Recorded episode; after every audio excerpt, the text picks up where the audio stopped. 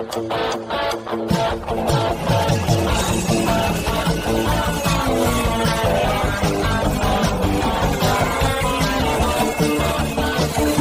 atenção, ouvinte! Para você que curte o cartismo, esporte a motor, acelerando com vocês, começa agora o podcast Cartbus.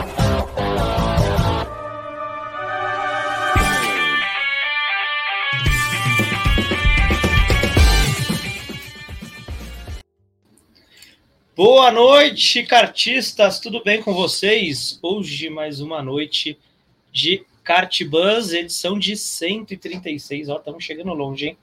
Cada semana que passa o númerozinho vai aumentando. E hoje eu quero falar em especial do nosso apoiador ATS Esportes, ó. Hoje eu tô com uma blusa, uma jaqueta especial aqui, né? Do meu do outro lado, né, Alex? Do meu time de coração aqui, ó, Carteiros Cara, para você que não conhece a TS, acessa aí, ó, ts.sportsbr. Cara, você vai descobrir que eles fazem macacão do jeito que você quiser, como esse que está aqui do ladinho, aqui, ó. Cara, neon, branco, maravilhoso, preto, maravilhoso, do jeito que você quiser, com o layout que você quiser. Padroniza a sua equipe. Cara, você vai realizar seu sonho de estar tá ali com o macacão igualzinho do Hamilton, do Verstappen, ou simplesmente um layout que você fez para sua equipe protetor de costela, cara, camisa personalizada, balaclava, camisa dry fit. Cara, procura aí a ATS que tem tudo, tudo, tudo, tudo, simplesmente tudo. A marca que veste você e realiza seus sonhos.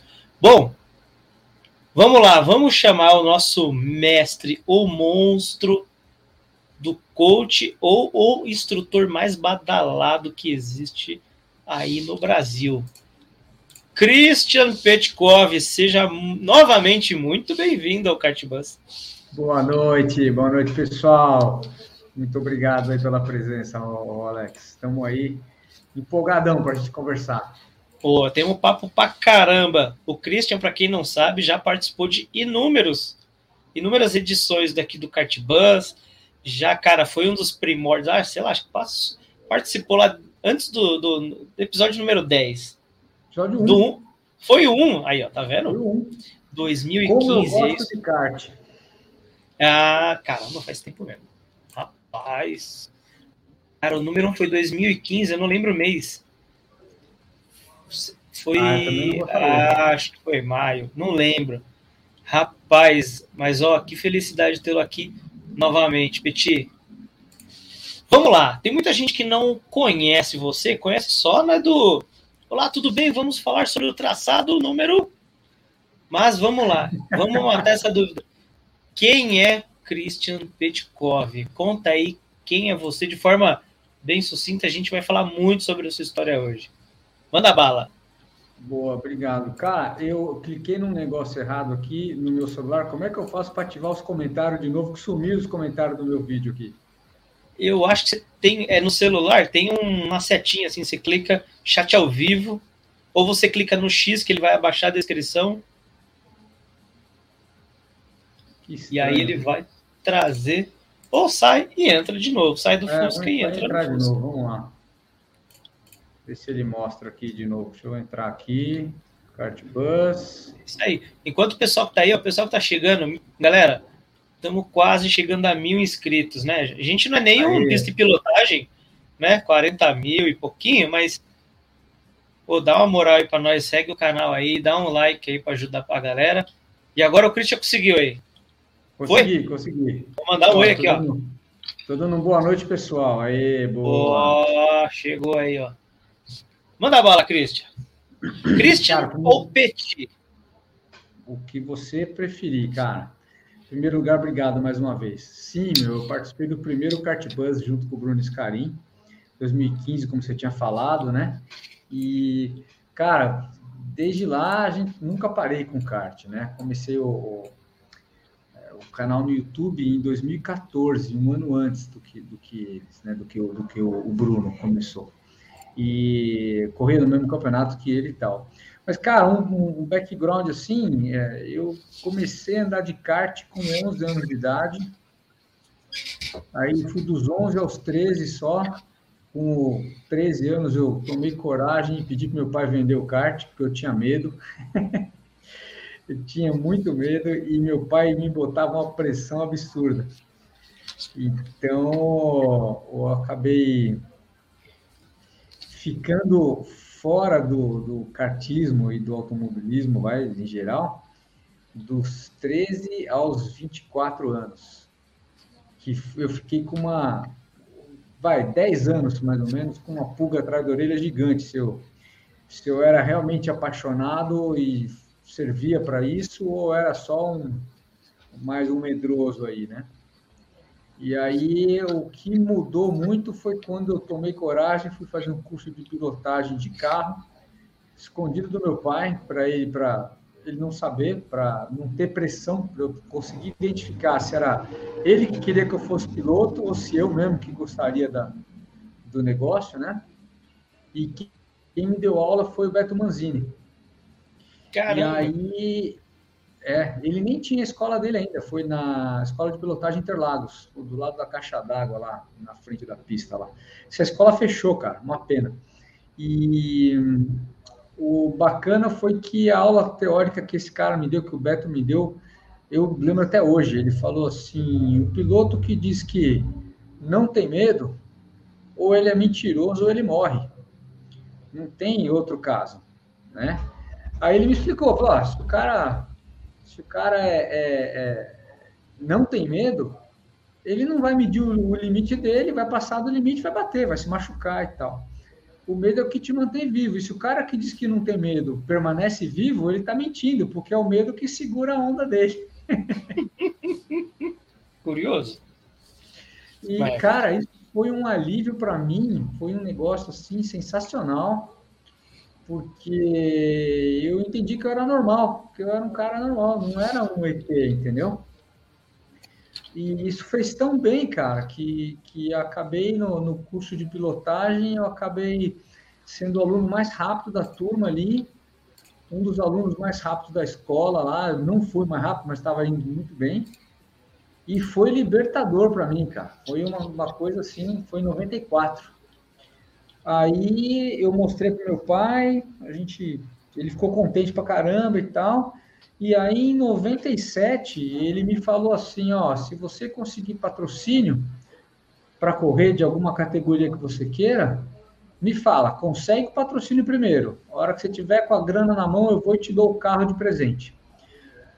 Cara, aí foi, me virei, né, velho? Saí correndo que nem um maluco. Eu tinha, eu sou formado em publicidade e eu estava no final da, da, da, faculdade, terceiro, quarto ano. E, e aí eu conhecia já alguns donos de agência de publicidade e tal, agência de marketing. Ah, me virei, né, cara? Comecei a conversar, ligar para um, liga para outro, vai atrás de um, vai atrás de outro. Quando, quando é, consegui, através de dois amigos, a verba. Aí eu falei, pai, agora você se ferrou, agora você precisa comprar o carro. Aí ele comprou um Fiat Uno, foi correr de Fórmula Fiat nacional. Eu nem entrei no Paulista, a gente entrei no brasileiro direto. Caramba! E, cara, mas tomei um pau, né? Eu até podia ser rápido, mas jogo de cintura, que é combatividade que fala, era zero. Eu era muito bonzinho né? Meu pai falava assim, ó, é, quando alguém... Você tinha, e você tinha ali saído da escola alguns anos atrás, né? Tipo, falar bom dia, você tem que perguntar... Voltou aí? Oi, tá me ouvindo aí? Tô. Deu uma travadinha aqui, mas pode mandar bala. Então, e aí, aí eu fui entendendo durante o jogo, né? Você ter ideia, é, era raro acabar uma corrida de Fórmula Fit, de Uno, sem que eu estivesse com os dois espelhos retrovisores quebrados. era um indoor grande, mano. Caramba, o borrachão era o retrovisor. Mas foi bom, foi a primeira, a primeira escola, entendeu? Assim, de, de, de choque de vida, entendeu? E como que era essa categoria? Você andava inter... só em Interlagos? Não, eu corri o Brasil inteiro, cara. Brasil inteiro? Minha primeira corrida foi em Tarumã, que tem aquela curva 1 indigesta lá. Bicho. Nossa! Caramba, tração frontal deve ser assustador. Assustador. E o carro ali, tá mano. apontando para um lado e o carro tá indo pro outro, né? Eu lembro que no, no, no warm-up, no warm-up da, da, no domingo de manhã cedo, é, eu tentei fazer um pouco mais forte do que dava e perdi a traseira, virei para dentro assim, aí tem uma, uma zebra que ela divide a saída do box, da, da, é tudo asfalto, né? Mas tem uma zebra no meio. Eu pulei essa zebra para dentro, pulei para fora, tudo tentando corrigir o carro assim. Achei que eu ia dar uma pancada, aí foi, foi, foi. Ele parou assim, aí eu puxei a terceira e saí. Caramba. Parei no box branco, né? Branco de medo, cara. Aí falei, falei com o mecânico, falei pro, pro chefe de equipe, falei, cara, eu perdi o controle do carro, eu quase me acabei lá na curva 1. Falei, ó, calma, respira, começa um pouco mais devagar e volta. E era o arm-up, não podia deixar, né, mano? Tinha que ir. Então aí eu fui, aí foi minha primeira corrida. Dali para frente eu fui medindo o meu medo e, e, conseguindo aos poucos, né? Saiu, você sai um pouco da zona de conforto, aí cria uma certa confiança, sai mais um pouquinho, cria confiança e assim você vai se desenvolvendo, né?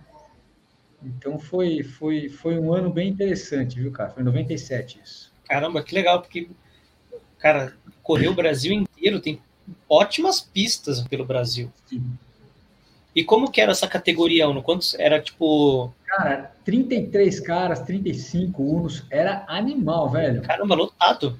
Era lotado, tinha muita, muita gente na pista. E, e, e tinha um pouco dessa pegada que hoje tem no indoor, né? É, deu a largada, pô, a primeira volta tem sempre três, dois, três fazendo curva um do lado do outro, se raspando, se batendo. Olha a HB20 na uhum. primeira volta da HB20 hoje. Nossa, é Sim, HB60. É trio wide. É, então, que, trio wide é, mas é uma, ter, né? é, uma categoria que acho que é na, na Copa, era, como que era? Fórmula Fiat, né? É. Que, que eu acho que assim, ela, por ser mais pareada, tanto o equipamento, assim, digamos, o carro tal, permite que tá, esteja todo mundo muito próximo. Né? Você pode ter certeza que quando um cara despontava na frente e abria 5, 6 segundos, ele estava fora do regulamento, porque era tudo muito igual, muito igual. É, o motor era sorteado, a centralina da injeção eletrônica era sorteada, e, Caramba! É, e o motor ele tinha pouca preparação. Lembra aquele o, o Fiat Uno R, né? O ponto 6R? Ô, oh, lembra esse então, A gente chama de tinha, capetinha da Fiat. Então, é, então, ele tinha 94 cavalos originais, né? Ele saía de fábrica, né? O de pista tinha 120, não tinha muito mais. Então eles trocavam a centralina por uma um pouco mais avançada mexia no ponto do carro, tinha acho que uma taxinha de cabeçote para ele subir de rotação ir um pouquinho mais alto e só. E dava Aí 120 pela, pelava o carro, né? Porque já é um carro leve, pequeno, Pô, tira tudo de dentro. Cara. Nossa. Era leve pra caramba, a casca de ovo, meu. Se tirar tudo, fica igual um kart com o perudo em cima, não fica? É, é. e ele, ele a gente andava com 35 libras na frente e 50 libras nas rodas de trás. Pneus Mas, traseiros. Por quê? Era, a traseira tinha que ser solta para te ajudar uhum, a virar. É, porque a frente, a frente que aponta, né? É a frente que aponta, então a, e, e, cara, era arisco pra caramba, né? Era Mas não que, bom, quicava, né? Pra caramba, muito, muito.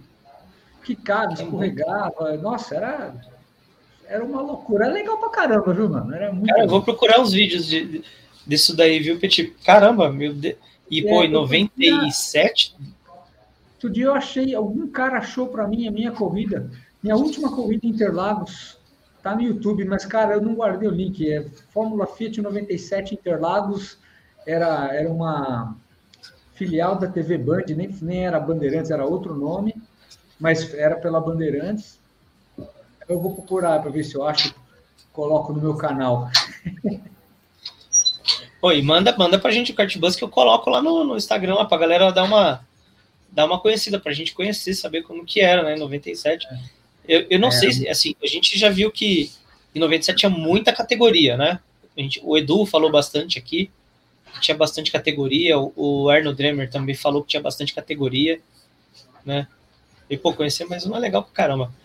Tá, e aí você correu o ano de 97 inteiro lá, teve 98, 99? 98, ab abortaram os Unos, virou tudo palio. E aí quem tinha Uno é, se ferrou com o Uno, porque você não conseguia vender em lugar nenhum, né? Putz, e de corrida ainda. É, de corrida, não tem documentação, não, né, não tem número de chassi, não tem nada, mano. É um, é um cabrito mesmo, né? E aí eu fiquei com, um, com o Uno um ano e meio parado, sem fazer nada, sem patrocínio para ir andar de palio, porque ficou tudo mais caro. E acabei vendendo o vendendo o Uno justamente para o dono da escola onde eu tinha feito aula, foi o Toninho de Souza lá. E aí ele comprou meu Uno, e aí, cara, isso foi fim de 98 para 99. Aí ele me falou: Olha, eu estou precisando de instrutor. Você não quer vir assistir o meu instrutor da aula para ver se você gosta, para ver se você não quer dar aula também de carro? E como eu estava louco para correr, bicho, louco para estar tá envolvido com isso, não tinha muito jeito, é, eu acabei topando, acabei virando instrutor da escola de 99 até 2004. Fiquei seis anos dando aula de carro lá, no meu próprio carro de corrida, que tinha sido meu. Cara! Pô, fez reuso, né? Fez reuso, vamos lá, né? Fiz reuso, é isso aí. E, e tudo Interlagos. E qual que era o nome? Acho que você falou, eu não, não, não peguei. Escola de Pilotagem Interlagos. Escola de Pilotagem Interlagos. Ah, caramba. E aí, putz, o que, o que, que. Bom, dava aulas toda semana lá. E aí é, você... era toda segunda-feira de manhã, ou toda quarta-feira de manhã. Quarta-feira de manhã, era o dia da escolinha. Caramba. E, e aí era tipo de, de traçado, de corrida, fundamento, do básico ao é, avançado. O curso, de pilotagem completo. Era uma teórica de duas horas, que era densa, cheia de coisa para falar, e aí cinco aulas práticas. Só que cada aula prática tinha os seus 15 minutos antes de teoria e os seus 20 minutos depois de debriefing sobre o que tinha sido feito na pista, né? E, e, eram cinco aulas. Na quinta aula, o cara tinha que virar um tempo certo, senão não era aprovado. Ô, louco. Era legal, viu, cara? Bacana. Caramba. Não, pesado. Tipo, se o cara ficou ali moscando, já era. E aí ia com o é. seu carro, né? Você dava um, dava um tempo referência, o cara depois tinha que cravar. Ou não, era com outro, com outro é. carro? Então, eram cinco Unos. Tinha o meu e mais quatro. Que na verdade ah. não era mais meu, né? Era da escola. Então, então aí, o Uno ficou para a escola e a gente foi, eu fui trabalhando com ele mesmo. E é. eu fiz, fiquei até 2004. Aí eu, aí eu saí de lá, fui trabalhar como músico que eu estudei piano muitos anos e fui músico de banda e tal, né? Então acabei acabei indo trabalhar com música e acabei voltando pro pro kartismo em 2011 para trabalhar como instrutor no Instituto Barrichello de, de Instituto Barrichello Canaã, né? que hoje o BIM mantém até hoje, né? IBK, né? IBK, isso é. Cara, baita projeto, a gente vai falar bastante dele. Eu tenho uma dúvida, o, você, os cursos que você dava lá nessa escola, eles eram focados mais em track day ou, tipo, categorias não. de automobilismo? Categorias de automobilismo. Cara, na época não tinha track day, não existia aqui no Brasil ainda. Caramba. Na verdade, não é que não tinha. Tinha o, o dia dos donos de Porsche, tinha o dia dos donos de Ferrari, isso tinha. Tanto que eu fiz, eu fui instrutor, fui, fui coach para os dois, tanto para evento da Porsche como para evento da Ferrari, em 2002, 2001, 2002. Nessa época, cara, é, eu fui piloto de intervenção rápida na Fórmula 1 durante três anos seguidos. Ô, louco, conta isso pra gente. Sabe disso não? É, foi assim, como eu, como eu adorava estar no meio, né? A gente ficava tentando arrumar qualquer boquinha, qualquer bico para fazer de pilotagem e tal. Ah, através de um, de, um, de um, amigo que depois virou meu sócio e tal, a gente conheceu o Dr. Dino Altman, que, era o, que é o médico que cuida da Stock Car. Nem sei se ainda cuida hoje, né? Eu acho que não. E, e aí foi indicação dele. Ele me indicou e indicou, o meu, na época, o meu sócio, Eduardo Marçom, como, como pilotos aptos a, a cuidar da segurança. Então, a gente tinha lá, eram cinco carros é, rápidos, né? cinco carros com um piloto, um bombeiro e um médico, e duas ambulâncias. As ambulâncias eram o seguinte, eram é, dois bombeiros, não, três bombeiros e dois médicos e eu. Então, eu peguei uma ambulância e o meu sócio pegou outra. Então, a gente tinha que chegar na pista na, na sexta-feira, tipo 5 da manhã, e ir embora depois que todo mundo, pouco acabou todas as atividades de pista. Sábado a mesma coisa, domingo a mesma coisa. E, e eu pilotei a ambulância na pista, velho. Caraca, meu. Cara, eu não sabia que, que a galera usava piloto é, na ambulância. É. Que louco isso, cara. É. Não, tem um treinamento, tem um curso de primeiro socorro, tem, tem lá o, um teste para ver em quanto tempo se consegue uhum. tirar um, um, um, piloto machucado do carro em simulação. E no meu ano lá, é, os médicos que estavam na nossa equipe bateram o recorde mundial, uma lavara, assim, tipo, foram 50 segundos mais rápido que qualquer outro lugar do mundo, cara. Caraca, é muito 50 segundos para um, um cara, socorro, é, então, é, a, a, média era 4 minutos, 4,50, 4,40, eles fizeram acho que em 3,59, 3,50. Meu, foi assim, uma lavada, assim. Tiraram o cara, botaram na maca, imobilizado, botaram na ambulância, dentro do helicóptero e tal. Meu, muito legal. Cara, o cara, tipo, bate, três minutos depois tá no hospital, mano. Aí o cara fica doido mesmo. É, é muito tá rápido. Né? É, é. tá, na, é, tá na ambulância perto do helicóptero ali, né? Do, é porque é. é muito perto no helicóptero agora, né? É, é. Bom, não sei, 97. Não, 2002, né? 2002 já era, já tinha já o hospital lá embaixo, lá, né?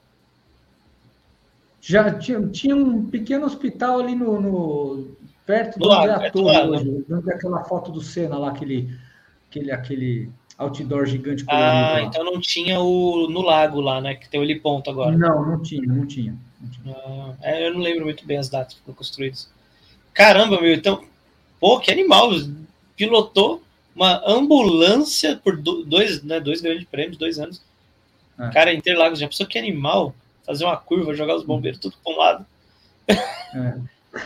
Cara, Sim, cara era, era, assim, era um trabalho, a gente levava muito a sério, né? Mas a gente também dava muita risada com os bombeiros, com os médicos, cara, era, era super bem treinado, mas também tinha, tinha hora da, da descontração, né? Uhum. E, cara, depois disso, eu ainda fiz umas duas, acho que fiz duas ou uma ou duas, né? Eu fiz safety car na Stock Car também, pilotei o safety car, que eram, eram dois Astras branquinhos, assim era um era o safety car e outro era o pace. Aí um amigo meu fez o cara que era instrutor também, ele fez o pace e eu fiz o safety. Então eu já dei uma volta atrás dos estocão, acelerando tudo. Os que da hora! Porque, Pô, porque os caras eram muito rápidos. Vai. E... Tá de um, uma pressão, uma responsa ali, né? É, uma responsa. E, outra, e é um outro jeito de guiar, eu imagino. Ah, sim, você, você é rápido, mas você preza pela segurança. Você não está batendo recorde de nada, né? Você tem que guiar com atenção, olhar o que está acontecendo. Tem uma regra onde você pode parar, onde você não pode parar o carro. Regras de segurança. Então tem que ser muito bem, né? Tem que ser consciente é, e tem que estar tá sujeito ali às autoridades ali, da, o diretor de prova e tudo tem que ficar com o rádio ligado o tempo inteiro, né? Você está dentro do carro, dentro com capacete, pronto para agir, basicamente a corrida inteira, né? Cara, deve ser uma loucura, porque assim, aconte... aconteceu um acidente, vai para a pista, controla o grid. É, é. Cara. Tipo, entra, entra, entra, vai, vai, vai, vai. Ah, Aí, aí, ele fala, ó, fica na direita, tal, espera, espera passar o cara. Passou o cara, agora entra. Mas eu, eu graças a Deus, não precisei fazer isso, né? De, de, de entrar para diminuir o ritmo de corrida. Eu só, eu só andei de safety car atrás do grid na primeira volta. Tipo, largou, eu fui atrás, e aí quando sobe o café ali, chega na, na entrada do box, eu estaciono o carro na agulha lá e pronto, já fico esperando. Já teve corrida que você chegou perto de algum cara muito ruim, assim? Tipo, o cara largou e você era mais rápido que ele. eu sempre fico olhando esse carro e eu fico, mano, os caras vão alcançar o Latifi, cara. Certeza que os caras vão, vão chegar nele, meu. Coitado do Latifi, mano. Não, porque já aconteceu, né? Porque de, de, largar e o cara, o cara bater e o cara tá do lado, né? É, é. Acho que, sei lá, esse ano teve umas duas que isso aconteceu. É, a, a, outra foi com. Cara, onde que foi? Foi em Silverstone. Com o Guan Yu lá, né? O, cara, o carro passou reto e foi junto lá já. Fazer o, o resgate dele, né? Que o carro tava perto, cara. Legal, é, cara. Então, é que hoje é um carro violento, né? Um carro de 400, 500 cavalos. É, um... é eu tava assistindo hoje, ontem esses dias sobre a evolução dos carros. É um Cara, 635 cavalos esses carros. É, então, é, é, forte pra caramba, mano. É um, é um touro aquilo lá. Aí eu ganhei um Astra que era motor original, 2.0, 8 válvulas. Pô, não foram legal com você. Ah, mas, ó, mas nessa época que a gente dava aula, é, eu tive umas coisas muito bacanas, né? De vez em quando ia gente, era tudo muito mais muito mais, não vou dizer, a palavra não é mambembe, mas era tudo muito mais simples.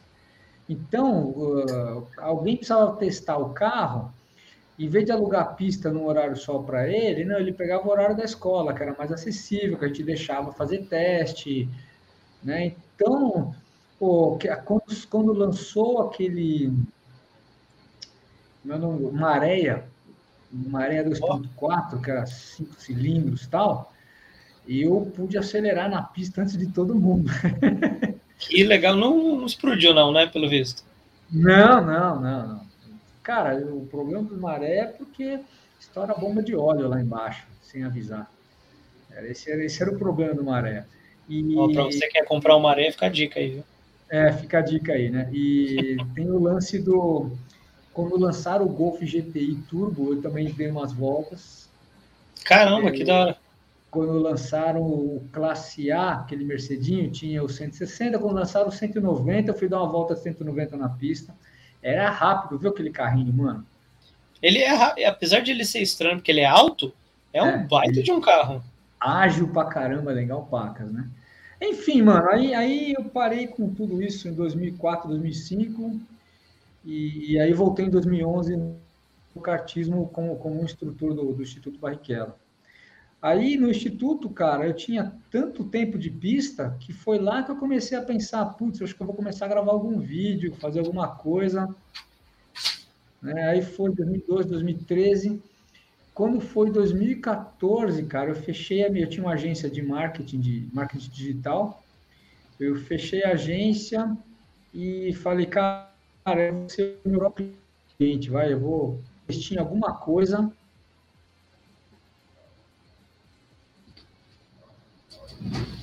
E eu pesquisei música, porque na época eu ainda tô com muita concorrência. E no YouTube, cara, não tinha ninguém falando de kartismo, automobilismo, não tinha, não tinha nada. Tinha o André Lix, que fez dois vídeos antes de mim, mas só fez os dois e eu não tinha dado continuidade. E uma dúvida, assim, voltando um pouquinho. Como é que você foi parar no kart de novo? Então, foi, foi o seguinte eu uh, fiz uns trabalhos para de, de, pilotagem, de eventos em pilotagem, para uma agência cuja uma das sócias era a Renatinha Barrichello, irmã do Rubinho.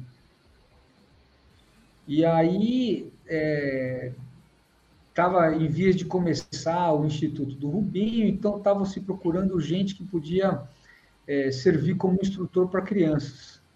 E aí não sei quem lá dentro falou, olha, eu sei que o Petit tem muita paciência, chama ele para ver se ele dá uma aula para a criançada lá.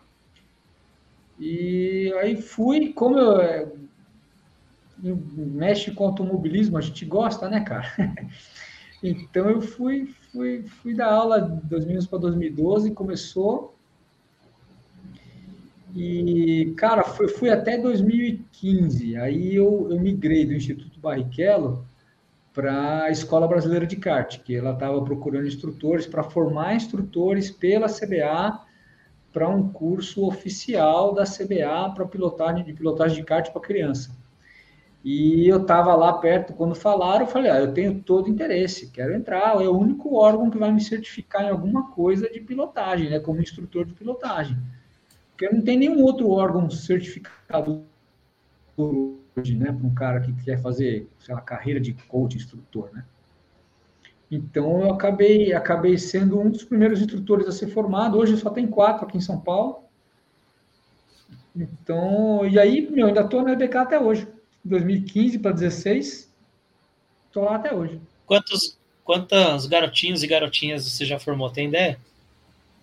Cara, eu não sei dizer o número preciso, é, não é um número tão gigante, porque o curso demora uns quatro meses para a criança fazer inteiro, se formar, né? Então a fila anda meio devagar, não é tão rápido. Mas, cara, hoje, é, hoje, quer ver? Hoje nós estamos em 2022. É, quando acabou, acabou assim, quando as, depois que a pandemia, depois que a segunda onda da pandemia passou e as coisas começaram a voltar ao normal, teve um grid lá na, na Granja Viana que metade do grid da, da cadete era aluno meu, eu que tinha formado.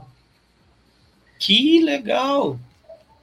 Então hoje tem Caramba. que disputou o brasileiro Itu, o Felipe Lancelotti foi aluno meu, o Edward Kirst, Kirst é, aluno meu, o Pepe Beraldo, aluno meu, é, outro que estava correndo era o Heitor Castro, mas agora a família mudou para a Alemanha.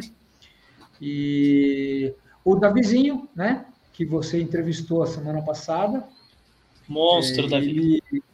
É, então, eu formei ele, já disputou duas, duas etapas, né, da, da Copa São Paulo.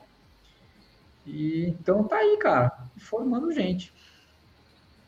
Cara, que legal. Pô, que assim, ó, eu já fui ver, é, fui ver, não, eu estava num dia lá que você estava dando aula.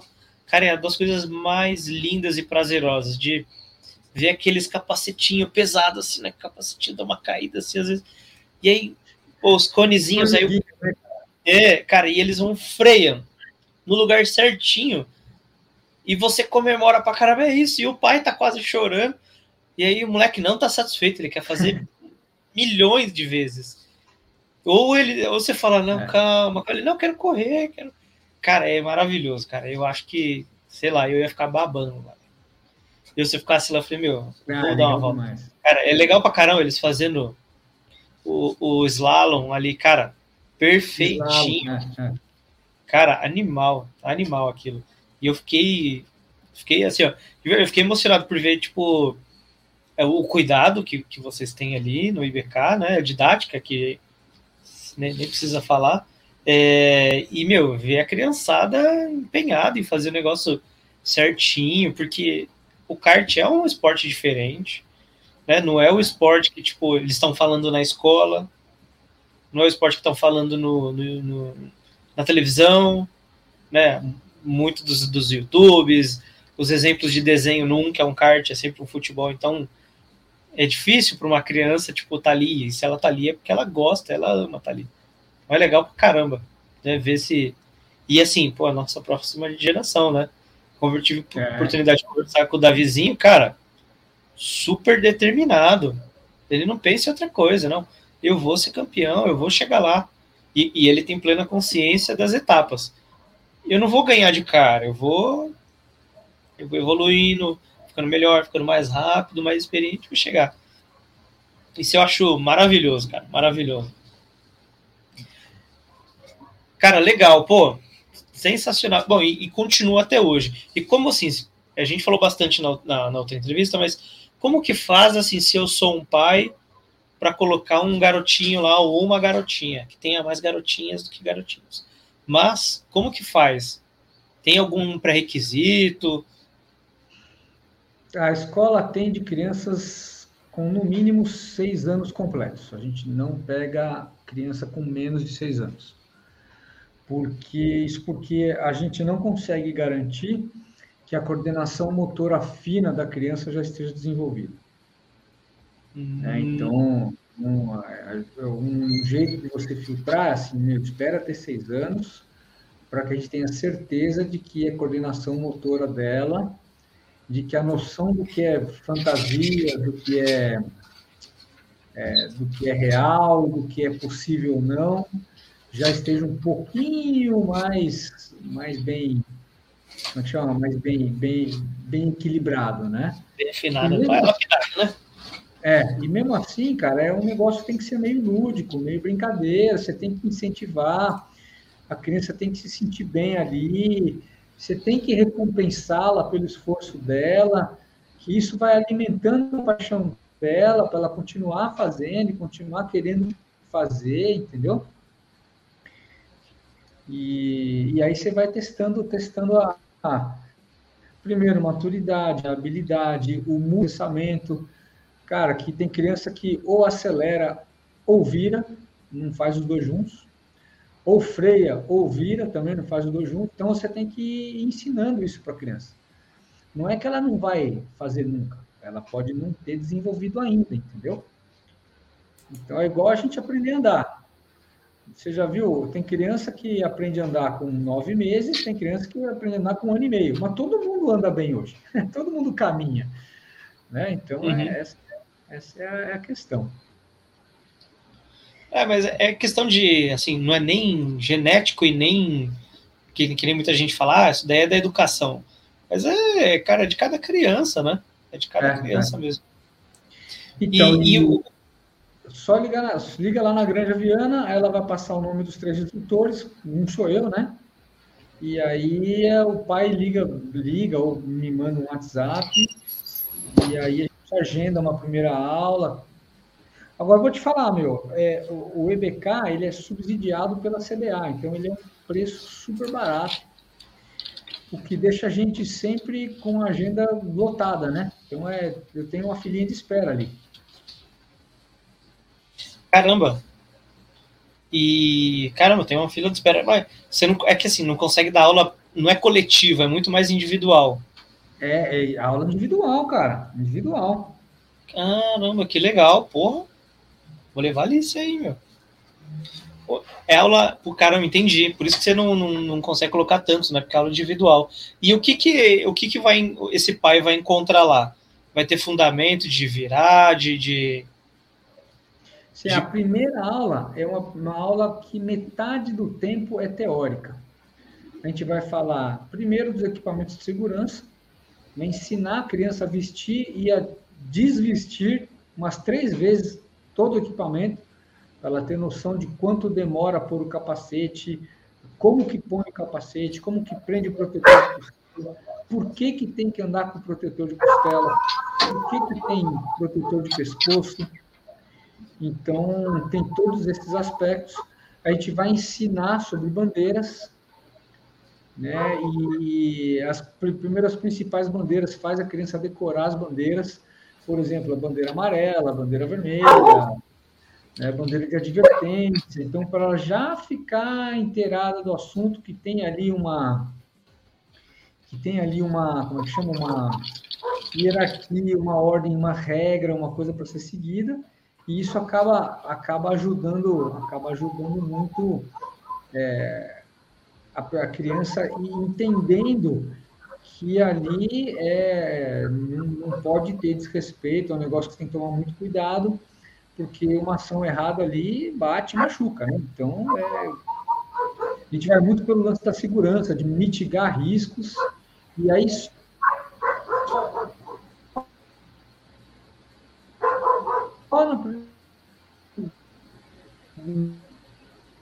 no, no final da primeira aula, que é aquele gato,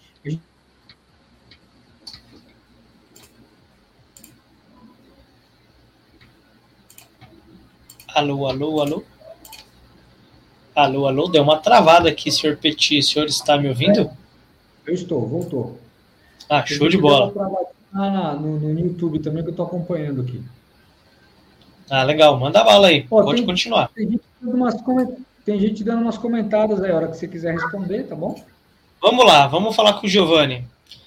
Professor, se me permite aí, mudar de assunto, uma perguntinha sobre equipamentos, protetor de costelas. Nos seus vídeos vejo que usa o da Paralego. É isso? Ou Paralego? Não, é, na verdade, né, é Paragon. Paragon. Ah, que me parece ser o único Paragon. nacional feito de fibra. Aí ele complementa aqui, ó. Meu, é, vejo uma deficiência gigantesca na qualidade de protetores de costelas nacionais, sendo a maioria com materiais de baixa resistência ao impacto. É, então, o... desde que eu comecei a usar os da, os da Paragon, eu migrei e nunca mais mudei. Eu usava um, um Targa, que era um Targa T1, que era, ele não tinha alça nem nada, ele era uma, uma, uma capa grossa que vinha todas, toda a lateral aqui, para ser muito duro, porque eu tinha trincado costela uma vez, então eu falei, eu quero o mais parrudo que tem, era, nem fabrica mais esse Targa T1, entendeu? E eu usava ele. Aí conheci o, o Edu Manuel lá da Paragon e falei, cara, quer fazer um unboxing desse protetor no meu canal? Ele adorou a ideia, me forneceu um. Cara, eu vesti, usei, achei tão bacana, porque ele pega também um pouquinho das costas, ele, por ele ser multifaces, ele acomoda aqui nas costelas bem melhor, ajuda a dissipar, o, dissipar impactos e por ele ser de fibra, como o Giovanni falou, é uma leveza muito melhor e com a mesma proteção que os outros que são mais grossos, entendeu? Então, é, eu recomendo, cara, o uso. Eu virei garoto propaganda dos caras, porque, meu, é, ficou evidente a superioridade da Paragon nisso, né? Ele, inclusive, ele não é o mais barato, ele é um dos mais caros que tem, mas, cara, mas o bicho aguenta. Eu, eu, eu mesmo acabo vendendo, porque os caras olham no YouTube e aí me mandam no comentário, aí eu já mando de, ah, fala aqui com o cara, tal, pronto, pronto, já até pus no meu site, né? até protetor para de costela pago para vender no meu site. Pô, cara, eu, eu já usei o que eu achei legal, depois a Tiara vai me dar uma bronca, né? Depois a gente fala da Tiara. Que ele dobra aqui, né? Isso é legal. É, é. Isso é legal. Mas Inclusive, o Giovanni, dá, dá, dá, uma conferida lá no DATS também, que o DATS tem um formato diferente, que ele, ele não é gigantão e não fica robotizando o seu corpo. Ele é bem confortável, cara. Eu, eu uso o DATS Sports justamente porque ele me dá uma flexibilidade melhor e parece que ele, cara, eu não sei, mas ele aqui no banco, aqui do lado, aonde justamente tem a dobra, né, o fim do banco, ele protege muito bem no desencaixe, te dá um apoio muito bom. Eu uso da ATS, já usei o da Paragon, que eu gostei aquela letinha, que deixa né, mais confortável, mas o da ATS, por ser é, mais bem encaixado no corpo, é o que eu mais uso hoje em dia. Ó, se, se o Giovanni, não sei se o Giovanni está em São Paulo, vai uma quinta-feira de finzinho de tarde lá para o KGV, que você vai encontrar nós dois lá. Aí você veste o meu e veste e veste o da TS. E aí, beleza, escolhe como que você quiser. Ó, ele já falou que ele é TS maníaco. Ai, que beleza. Eu já, já conhece, já. Cara, anda com os dois lá, a gente vai fazer um teste de costela. Não, fazer teste de costela não.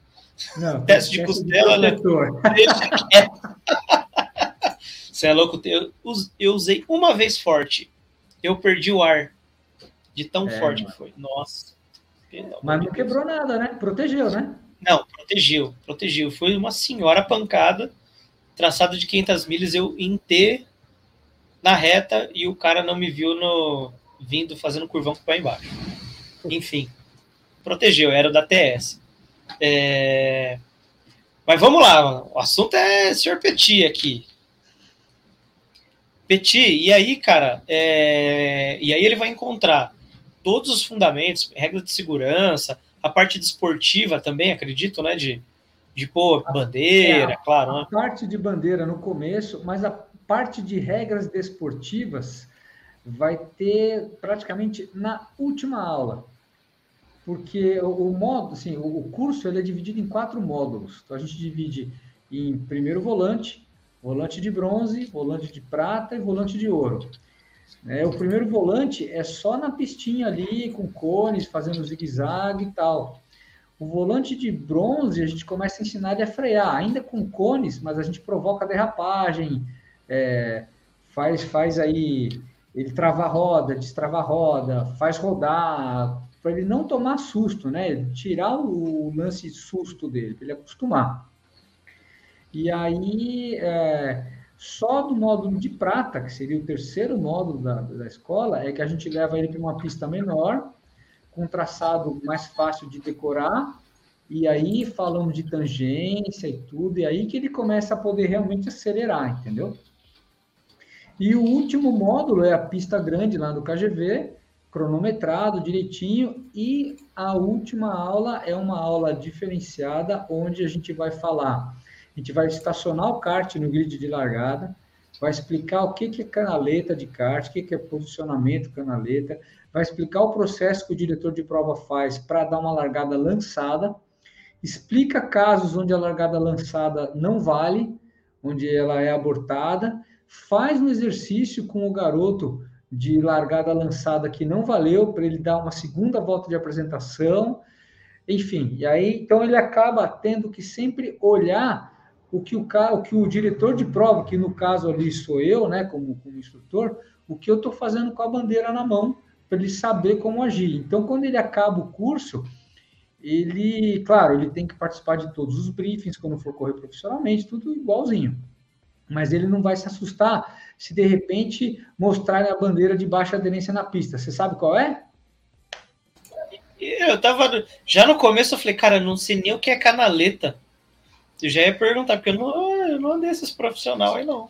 Você repara lá quando a gente, quando a gente alinha para largar lá na granja, tem os, os colchetezinhos onde parou, posição 1, posição 2 e tal.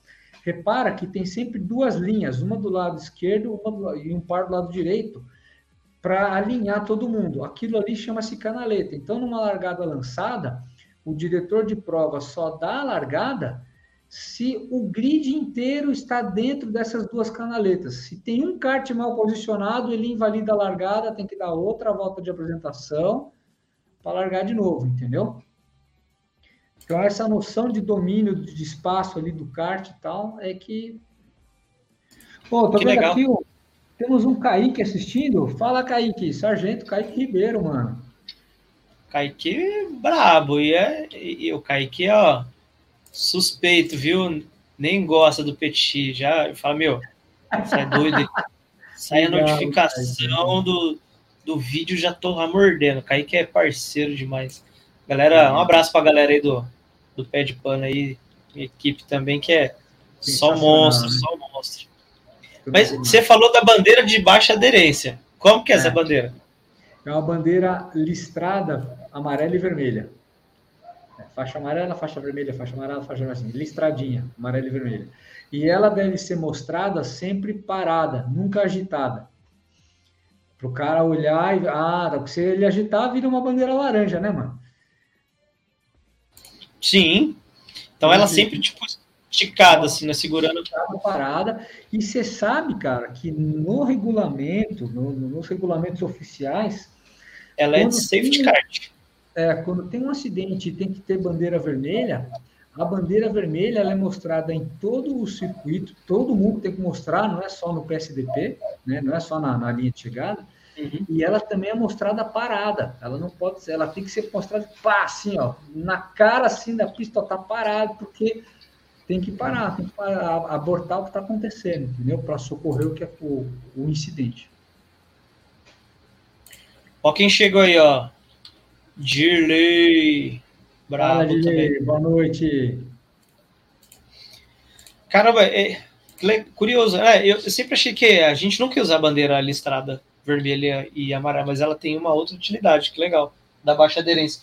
Porque eu sempre vejo nos regulamentos como safety car, tipo, ah, vai ter entrar o safety kart. Que eu acho que seria um cara bem maluco para entrar com um kart, imagina umas 24 horas, umas 12 horas, entrar um, um kart na frente de alguém, bicho, vai dar uma confusão.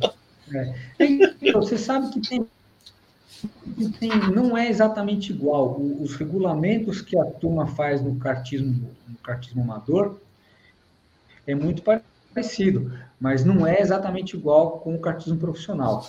Lá na granja acaba sendo mais parecido porque é o mesmo diretor de prova para os dois e tal, né? Mas tem essas, essas, essas regrinhas que são normas da CBA, entendeu? Que legal. Show de bola. E o que mais que vai no curso? Tô curioso, que eu quero colocar minha filha. O que mais vai no curso para as crianças? E aí, beleza. Cara, então, quando acaba o curso, é, a criança ganha o primeiro ano de carteira de piloto. De graça. Caramba, já sai com a carteira lá, CBA Zona, se ela cumprir todos os requisitos e, e tirar. Sim. Que legal. Pô, então ela sai apta tem... a disputar um brasileiro. É, tem, aí o que acontece? Tem é, um diploma por módulo, e aí o instrutor tem que dar o ok e tal, tudo certinho. E o, é claro que mesmo que a, que a criança tenha se formado, a hora que ela vai treinar no, no kart próprio, que ela ganha o kart do pai ou da mãe e tal, e vai treinar, ela toma um baita choque de realidade também. Porque o tempo que precisa virar no, no curso de pilotagem é um tempo rápido, mas ele não é tão rápido quanto um tempo de corrida, porque o kart é um pouquinho mais fraco, né? O kart da escola é um pouquinho mais fraco. E, e aí, é, a, o kart de corrida da criança, depois que ela ganha, geralmente vai ter um escapamento dimensionado, o motor vai ser o mesmo, o pneu vai ser o mesmo, mas só de ter um escapamentinho mais dimensionado já sobe um cavalo e meio, dois. Então, a hora que ela pega o kart dela, ela fala: Nossa, isso aqui anda muito mais do que o kart da escolinha. Nossa, aí pira. E, pô, é criança, mais leve, um cavalo, dois cavalos, é, empurra pra caramba. Empurra pra caramba, é isso aí, é isso aí. Caramba, meu, sensacional, Petit. Muito parabéns pelo trabalho. Ó, tá chegando, Obrigado. chegou mais um aqui, ó. Fernando Opa. Rainha El Gucci. Aí, cara, eu vou te falar, e, e isso me ajudou a ter, dar aula para criança me ajudam muito nos coaches de, de, de kart rental. Porque se você consegue é, se esforçar para explicar de uma maneira didática para criança, para adulto acaba ficando mais fácil. Entendeu? Então é, é, meio que uma inspiração. Vou lá, se eu consigo ser bom ensinando criança, é sinal que dá para ensinar adulto. Cara, não, tá aí um assunto que assim, eu queria falar bastante sobre ele e aí a gente já emenda aí com o canal. Quando eu comecei de karts, faz uns dois meses atrás, eu tinha dificuldade de achar conteúdo em que eu conseguisse entender. E o, o que é entender? O cara fala assim, eu, eu che... entrar, caia nos vídeos, imagina, cara, o cara que não sabia nada. Caia nos vídeos, Petit, e aí é o seguinte, dá o pé, mira no Apex, faz tardio, surfa a zebra, deixa o kart rolar e dá o pé de novo. Cara, eu me sentia um idiota. Eu ficava, meu. E eu olhava o vídeo do cara, centenas e milhares de views, e todo mundo, caramba, você é incrível. E eu falava, não entendi nada. E ia pra pista e ficava olhando, surfar zebra, deixar o kart. Cara, não entendi nada. Aí perguntava meus amigos e meus amigos, tá inventando história, velho, o que você tá falando? Cara, não entendia, não entendia. E aí, pô, o cara que tá começando a, sei lá, 10, não tinha nem 10 corridas no, no currículo, fazia a menor ideia. E, pô, tava no campeonato da firma e queria ser competitivo, ia consumir conteúdo, fazia nada, né? E aí, putz, encontrei o pista pilotagem que pô, já era consolidado tal, e cara, uma das coisas que mais me encantou e ainda me encanta é a didática, o jeito, cara, é, que você ensina, Petit, tipo, é, como que você criou esse, esse, esse, assim, é claro que, pô, você foi para as criancinhas e tal, mas de alguma forma, esse seu mecanismo, essa sua metodologia, ela foi desenvolvida, né? O jeito de falar mais simples, é, mais objetivo e assim, mais para a realidade. Eu lembro que você dava uns exemplos nos vídeos, trazendo para uma realidade de alguém que não conhecesse sobre aquele assunto. E, cara, deixava tudo tudo muito claro. E cada vídeo era um caramba, como é que eu não pensei nisso? Só que não era óbvio para quem estava ali, né?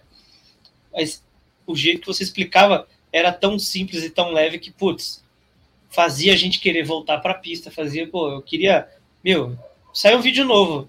Se eu tivesse acabado de sair da pista, eu queria voltar para aplicar aquilo. Né? E aí, como é que se você desenvolveu? É, isso foi intencional para quando você criou o canal? Ou tipo, foi algo natural aí, pela sua carreira passando lá desde 94 como instrutor, depois 97 e por aí? Cara, assim, é, uma coisa que. Algumas coisas que aconteceram que foram me levando para isso. Eu não, assim, algumas circunstâncias, né? A, a minha esposa, ela sempre me falava, mesmo antes, mesmo antes de eu ser instrutor, ela falava, cara, você é professor e você não sabe. E eu negava, falava de jeito nenhum, não quero ser professor. Professor no Brasil só se ferra, né? Então, não, quero ser professor, imagina, não sei. Ela, meu, você tem um cuidado com as crianças, você presta atenção, você explica de novo e repete três vezes. Mano, você é professor e você não sabe. E eu vivia negando isso, né? Quando finalmente eu vendi o meu Fiat Uno lá para a escola de pilotagem, que eu comecei a dar aula lá, eu notei que eu realmente tinha mais paciência do que os outros instrutores que davam aula. É, e outra coisa, eu acabava notando, acho que justamente por eu ter passado momentos de medo e pedido para o meu pai vender o kart quando era adolescente e tal, né, pré-adolescente ainda, eu comecei a enxergar as, como é que chama? Tem uma expressão, esqueci a expressão aqui, a, a, a comunicação não verbal da pessoa o gesto dela, né? A, comunicação corporal, né? Então eu comecei a entender quando a pessoa está com medo, quando a pessoa não está entendendo nada, está desconfortável no ambiente. Eu comecei a reparar nessas coisas. Então eu ia buscando recursos para trazer a pessoa para ficar mais calma. Então, eu dei, dei para uma, uma, uma mulher uma vez, a mulher estava travada dentro do carro, ela não estava nem dirigindo, ela estava no banco do lado, e eu ia dirigir para dar uma volta, eu vi a situação, parei o carro, desliguei e falei: olha, calma, respira fundo, vamos fazer o seguinte: eu não vou passar de 60 por hora com você, tá bom? Mano, a mulher abriu um sorriso, relaxou, aí ela conseguiu aprender alguma coisa, entendeu?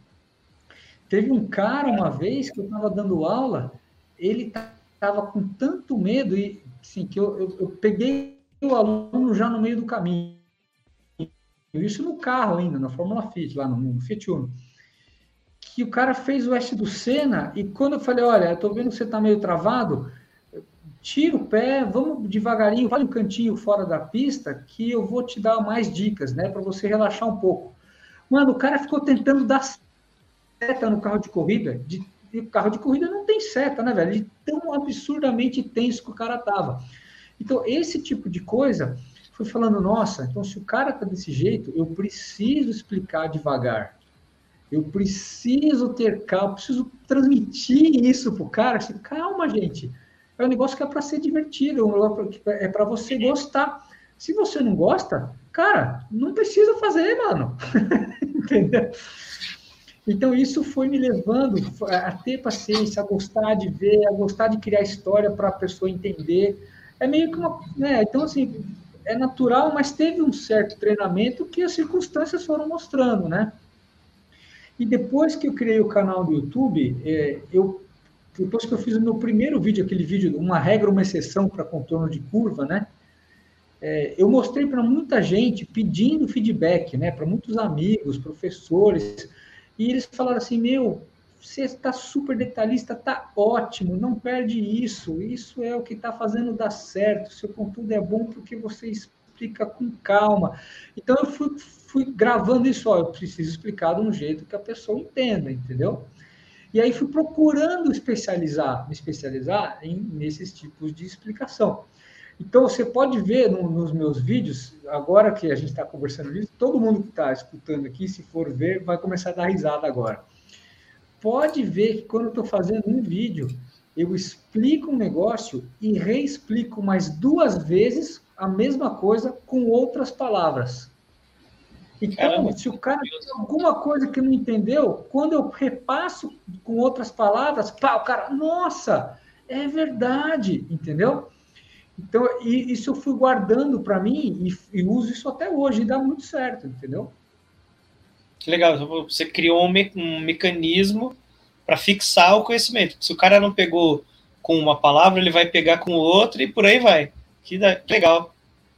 Pode ser que eu tenha sido um desses caras que não entendeu na primeira, viu? Na verdade, bem provável. bem provável mesmo.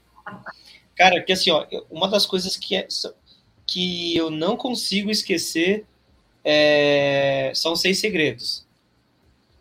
Cara, eu, eu não sei ah, para você legal. se isso foi um negócio absurdo, mas eu assistia toda semana. E, e cara, que eu. Legal, cara. Puxa.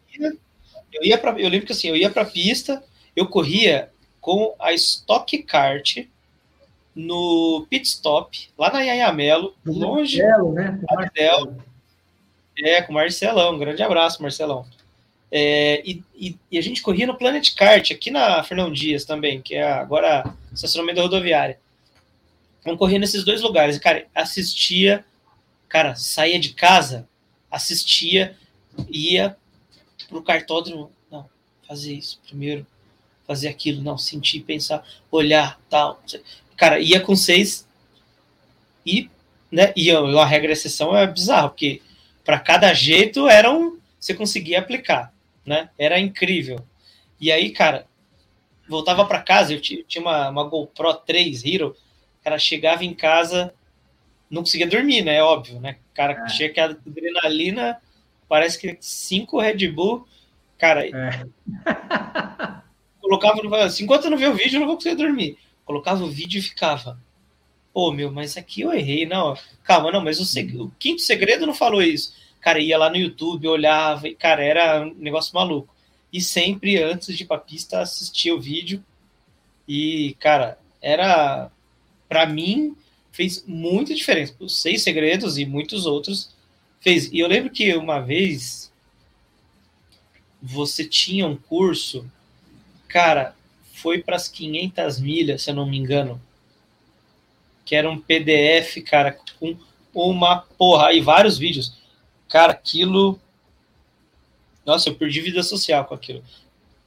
Ó, o, o Gucci, o Gucci Rainha, ou Fernando Rainha, falou: comecei em 2009 como gostei demais, comecei a procurar o Petit para evoluir. Foi fundamental. Pena que o burro não veio, não, o burro não veio aprender. Ele tá falando que ele não aprendeu, mas aprendeu sim que o Gucci tá rápido aprendeu, pra caramba. Ele tá rápido pra caramba, mano. O Gucci anda demais. Ô, Gucci, um abração. Obrigado pelo elogio, cara. Ô, ó, olha, olha o que você tá provocando. O meu pai mandou mensagem aqui, né? O pai que tem um filho piloto falou: gostaria de saber se eu tenho chance de aprender a pilotar. É mesmo, pai. É mesmo. Ó, já me descartou, velho. É isso que você tá causando aqui. Tem sim. Nunca é tarde para aprender, mano. Nunca é tarde. Nunca é o velho já me descartou, já falou, não, eu vou com coach top. Ô, olha, você sabe que, que é, é interessante você ter falado dos seis segredos do kart.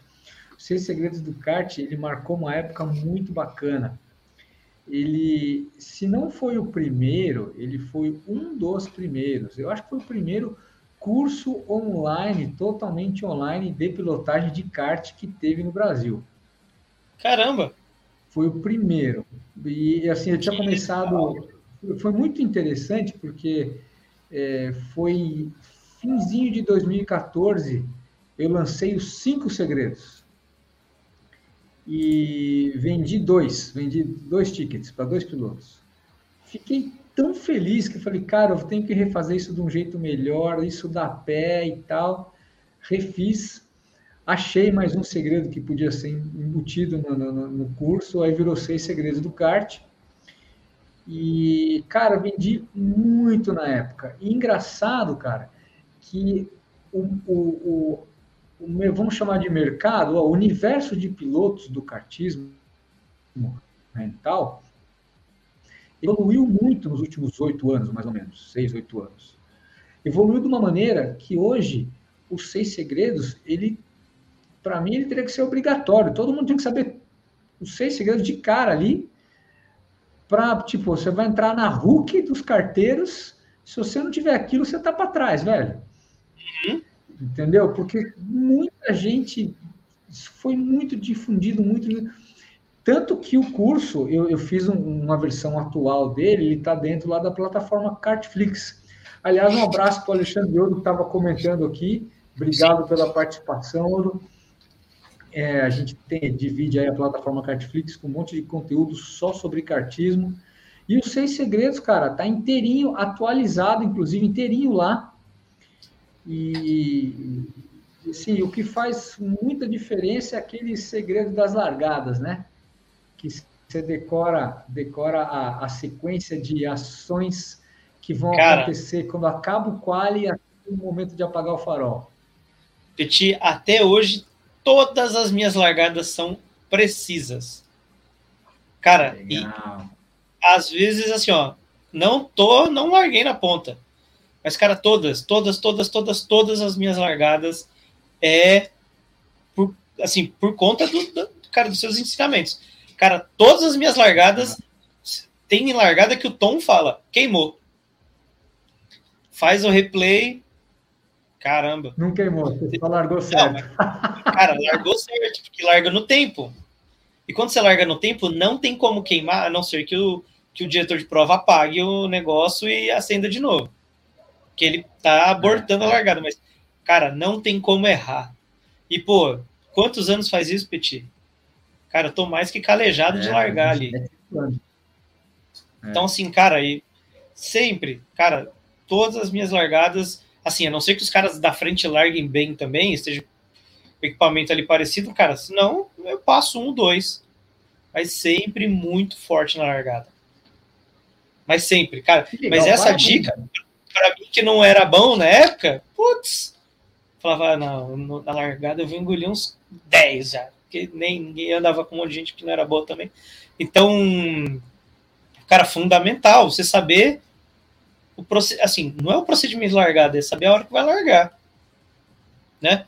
É saber a hora que largar. Uma curiosidade, vou fazer um paralelo. Na Fórmula 1, em 2002, eu acho, alguma coisa assim do tipo, os caras descobriram que tinha um, o tempo certo de largar. E os caras sincronizavam os carros com esse tempo. Cara, fui banido, um monte de carro. Os caras, piloto, só ficava com o pé embaixo, apertava o botão largada, ficava com o pé embaixo. Era tipo o launch control da Porsche, sabe? Ficava com o pé embaixo e o carro que larga, o carro que falava, é, é agora. Então, o carro ia pra frente. Foram as Benettons. Você lembra que as Benettons pulavam na frente? E, cara, e passava quantos carros? É isso mesmo. É? E passavam quantos carros, cara? Porque era um dispositivo que, que tirou, tirou o reflexo do cara, né? Era, era, é, ele entendia o impulso elegada e aí quase que chegou para zero o tempo de reação.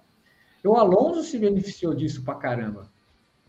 Ah, eu, eu não lembro os pilotos, mas eu lembro que, que deu o maior BO. E assim, cara, largar antes o tempo de reação é extremamente fundamental. Ali na, no, no, KGV, que é a nossa, né, nossa principal pista, Petit, a gente não tem 20 metros né, de, de para a primeira curva.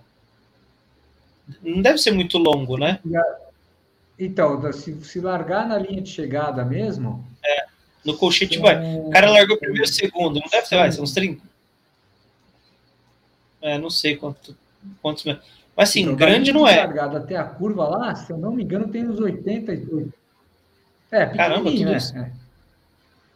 Então, assim, cara, principalmente se é numa chuva, é difícil você colocar de lado para poder ter alguma ação é. diferente. Mas se você. Se você teve tempo de reação, cara, dois, dois milésimos mais rápido, cara, você já tá na frente. Não tem como. Então, isso foi sensacional para mim. É claro que teve outros, né? Eu não vou ficar contando todos os segredos, tem muito, tô vendo que já tem uns amigos mandando no WhatsApp aqui. Ah, espertinho, sabe chão. ah, faz o curso direito aí, ô menino. Tá Ó, disponível aí. vou te falar, o, o Cartflix lá, ele tem sete dias grátis. Dá para assistir os seis segredos inteirinho, cara. Sem gastar um custão, velho. Você que fica assistindo Game of Thrones repetido aí, ó, vai assistir Cartflix. Igual eu fico assistindo episódio, episódio 4 de Star Wars, toda vez. Pô, caramba. Eu tô assistindo. Endor. Pô, não, é. Caramba. Grande Tour. Com os velhos. Com os ah. caras que eram do Top Gear. É, animal. É, mas vamos lá. E aí, o cara, o canal. O canal bombou. Você fez o, o primeiro curso e aí você foi criando conteúdo. Né? O, o primeiro curso foi os seis, os seis segredos. E aí, depois dos seis segredos, cara, você ficou um tempo é, lhe dando manutenção, digamos assim, para ele, né? Tipo, apoiando ele com outras com outros vídeos e tal. E o segundo curso, como é que foi? Já estava assim, você falou que você tinha uma apreensão de, pô, vendi dois ah, e então, depois eu fui fazendo a cada trimestre eu fui fazendo uma venda. Eu fui usando aquela fórmula de lançamento do Érico Rocha, que é o um marqueteiro lá. Ó, o Billy Perdigão aí. Abraço, Billy. Aê, Billy. Ó, o Billy sempre reclama que eu não dou atenção pro chat. Eu mudei, Billy. Te acalma. é, então, depois de ter feito várias turmas dos Seis Segredos, ter vendido aí umas, sei lá, umas, umas 350, 400 é, tickets do, do dos Seis Segredos, aí eu lancei aquele curso chamado Fundamentos do Kart, que era para quem queria comprar o próprio kart e seguir carreira. Então, aí foi um nicho dentro do nicho, porque tem os, os caras que andam de indoor que estão satisfeitos com rental, né? E tem os caras uhum. que começam a ganhar, e aí, não, eu quero ter o meu kart, eu quero evoluir, quero tirar a carteira de piloto. Então, tem esses dois, esses dois tipos de piloto. E o Fundamentos veio, foi o meu segundo curso, veio para esses caras, entendeu? E aí, cara, nos últimos, nos últimos, desde que eu comecei, 2015 para 2016, foi, foi, foi um crescente, foi um aperfeiçoamento das aulas práticas, que, que virou o meu carro-chefe, né? Então, e eu não, não, não vendo é, prático, eu não vendo um curso inteiro, eu vendo a aula, porque eu adapto a aula porque o cara precisa naquele momento, né? E isso deu muito certo. Então, até hoje, pô, toda segunda, terça e quinta, estou na pista empurrando aluno. Não, e é, cara, sempre, sempre. Cara, estou lá, petit dando volta, dando volta, dando volta, capacetinho preto, né? Dando volta, dando volta, sai, entra Beleza, o piloto vai, tchau, vai. O outro vai. Cara, às vezes eu tô bateria aberta, passo o petit, um pau com alguém. Falo, caramba, velho. Imagina. O que aconteceu aqui? Não, mas, cara, ele, cara é, eu lembro dessa época que aí eu já lembro bastante, assim, eu tava acompanhando bastante o seu trabalho. Eu lembro que, cara, é, pô, num, a comunidade do kart, assim, é, não tinha muitos grupos de WhatsApp na época tal, mas tinha bastante.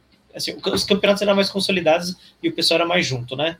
É, e aí os caras, eu lembro que, tipo, eu andava na Stock Kart lá e a galera, pô, você viu o vídeo do Petit? E os caras na roda, antes de, de entrar na pista, discutindo sobre o, sobre o vídeo. Pô, legal que ele falou isso, tal, tal, tal, dá pra usar isso, dá pra usar aquilo.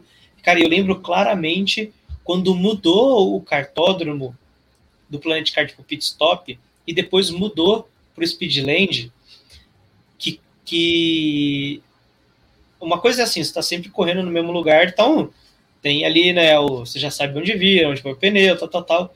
E quando mudou, eu lembro que a galera, pô, meu, é, e agora, e agora, e agora? E aí sempre surgia alguém. Ah, cara, para, tá lá nos vídeos lá do Petit, lá, tá lá no, no Christian lá. Só entra lá. E tipo, o cara que nunca foi bem, começou a ir bem. Por quê? Tinha estudado se adaptar, tinha estudado bem fundamento. Então o cara não era um, um fazedor da mesma coisa, entendeu? Porque a gente tem um monte de piloto que é fazedor da mesma coisa. Quando vai para outra pista, não faz a mesma coisa. Então, o cara, quando tem um fundamento muito bem definido, muito é, bem claro, a memória muscular muito boa, o cara vai para qualquer pista ele faz um tempo. É, ele se adapta muito rápido, né? E eu lembro claramente disso, de eu ir bem, inclusive no Speedland, por ter tudo isso muito bem claro, muito bem definido, ter estudado muito, né? Isso me, me assim, me colocou muito na frente em muitos aspectos. Eu não sei se você vai lembrar, mas quando teve a mudança de, de asfalto no KGV, mudou algumas curvas. E aí, cara, os, os caras que tinha segredo foi pro ralo, e quem, tinha, e quem tinha fundamento bem definido se deu bem. Eu lembro é. que assim demorou um tempo para até voltar normal, mas eu lembro que os, o, a galera deu uma invertida assim né, nos é. primeiros meses. E eu lembro claramente, cara, de estar tá conversando, eu não, putz, eu acho que foi com o Miguelito. E ele falou assim: é, se você estudou, você vai bem. Ele, e, e ele que me abriu os olhos para isso. Falou: se você estudou onde você tem que frear, onde você tem que acelerar, onde você tem que passar, onde que, que é apex, o que, que não é, você vai se dar bem. Aí falou: esses velhos aqui que acha que isso é tudo besteira, vai tudo se ferrar. E, cara, eu lembro que as primeiras, assim, foi. Cara, eu, eu corria no meio do grid, eu corria no meio do grid, né? Já era feliz. Eu falei, caramba, aí eu tô dando né, tempo nos caras que nunca ia dar. E é claro que os caras, com o tempo, voltaram, mas isso fez muita diferença. Muita diferença. Legal. E com certeza faz diferença hoje, né? Não sei se você lembra dessa época, Petit. Eu lembro que, meu. Claro que eu lembro. A galera deve ter caçado vídeo de traçado novo pra caramba contigo. Ó, foi na época que eu lancei aquele, aquele micro curso Kit Ninja, que falava de todos os traçados do KGV. É, Nossa, é mesmo. dividia a pista em três setores e falava das curvas e tal. E, e aí é, quem, quem foi o maior fã desse curso, cara, foi o Bruno Suter, porque quando ele tinha acabado de chegar no kart, ele fez os seis segredos comigo. Aí ele falou, mano, eu me ferro quando tem traçado diferente. Falei, cara, ó, entra nesse curso aqui, ó. Dei o link do, do, do Kit Ninja. Ele falou, mano, nossa, agora eu estudo os trechos, não importa o número do traçado, tem aquele trecho, eu já sei aquele trecho, aí depois vou para o outro trecho, vou fazer. Então, isso foi muito legal. E, cara, foi muito isso que você falou. Quando eu, lancei o Kit Ninja nessa, nessa época do asfalto novo, é, foi muito legal porque eu entrevistei alguns caras. entrevistei o Juliano Raut, entrevistei o Catucci, entrevistei o Johnny, né, dos carteiros, né, o Johnny Silva. E o Johnny falou uma coisa muito interessante. Ó, oh, vai ficar muito legal essa pista nova porque justamente sumiram os segredinhos que os caras sabiam e não contavam para ninguém. Então ficou todo mundo igual, todo mundo andando igual, e agora está mais difícil achar os caminhos de novo. Então foi muito legal ele ter falado isso, e foi exatamente isso. Tinha cara que sempre andava na frente e que passou a andar no meio do pilotão depois da reforma, entendeu? Então aí o cara teve que começar, e só que aí, quando você nivela é, e o cara tem que estudar de novo, quem já está estudando há mais tempo passa a levar vantagem, né? E aí inverte a história. Aí o cara que, que não andava tão na frente, mas tem os fundamentos super bem estudados, é, ele pode não achar tão rápido um atalho escondido, mas ele vai achar o tempo da pista de um jeito mais rápido do que um outro que não estuda, entendeu? Sim. Sim. Cara, e, e eu, putz, eu lembro que eu era feliz demais nessa época, porque Cara, eu odiava fazer a zero da, da KGV. Nossa, eu odiava. Eu não sabia. E tinha um monte de mito. Nossa, que tinha que olhar para a lua, rezar, dois Pai Nosso. E aí tirava o pé, colocava o pé. E aí o kart não. Ah, cara, era cada loucura. E eu falava, Petit, pelo amor de Deus, faz um vídeo disso aqui. Como é que eu faço? E, cara, era muito difícil. Muito difícil. Quando veio o novo asfalto com que ajustou tudo, nossa. Era maravilhoso. Para quem não sabe, a Zero tinha um S todo errado que era assim: se você pulasse e o kart não fosse bom de chassi, acho que na verdade nenhum kart ia bem se pulasse é. ali. Você não conseguia pular. Você não conseguia pular de jeito nenhum. Você tinha que pegar a zebra da esquerda primeiro e passar raspando lá na direita e não podia. Você tinha que passar perto só e alongar a saída lá para o lado de fora, que senão não vinha. Senão não vinha tempo. Essa era, essa era, cara, era a lei. Ô, então, só um parênteses aqui, cara, o Ricardo Guirlanda chegou aí na, na, na transmissão aí. Fala, mano. É, é, Ricardo Guirlanda, cara, esse daí é brabo, hein? Guirlanda tá com capacidade de Ele tá todo, todo enjoado. Nossa senhora. Como é que é? Falei aqui, eu não escutei. Repete. O, o Guirlanda tá com um casco novo. Tá todo enjoado agora, tá todo, né? Vai estrear, hum. capacete. Ele é embaçado. Mas, ó, falando nele, olha ele aí. Fala aí, monstro. Lecão, Petit, porra, que alegria hoje você aí. Meu. Cheguei tarde, mas cheguei. Ó, oh, o Petit não Tudo sabia bem? dessa, ele tava falando, ô, oh, quem chegou. Eu não vi, eu não vi, eu não vi. Não sabia. Ah, não sabia o quê? Que ia aparecer aqui? Ele não sabia, uai. Ah, que show de bola, cara. tava meio combinado, eu tava meio atrasadão para entrar, mas estamos junto aí. Bacana você aí, Petit. E, o, e o Alex comentou que você ia estar tá aí. Eu falei, cara, cara, é, é um puta carinho que eu tenho pelo Petit. É uma diferença tão, tão grande que, que me fez lá no, no começo, quando eu comecei a andar. E é isso que eu friso sempre. Por isso que vira e mexe, aparece alguém que eu trago para correr, que está começando agora, que eu falo, cara, tem que passar pelo Petit, que senão eu encurto o caminho aí, vai. Passa pelo Petit que você vai encurtar o caminho, cara, não tem jeito. Muda muito, né?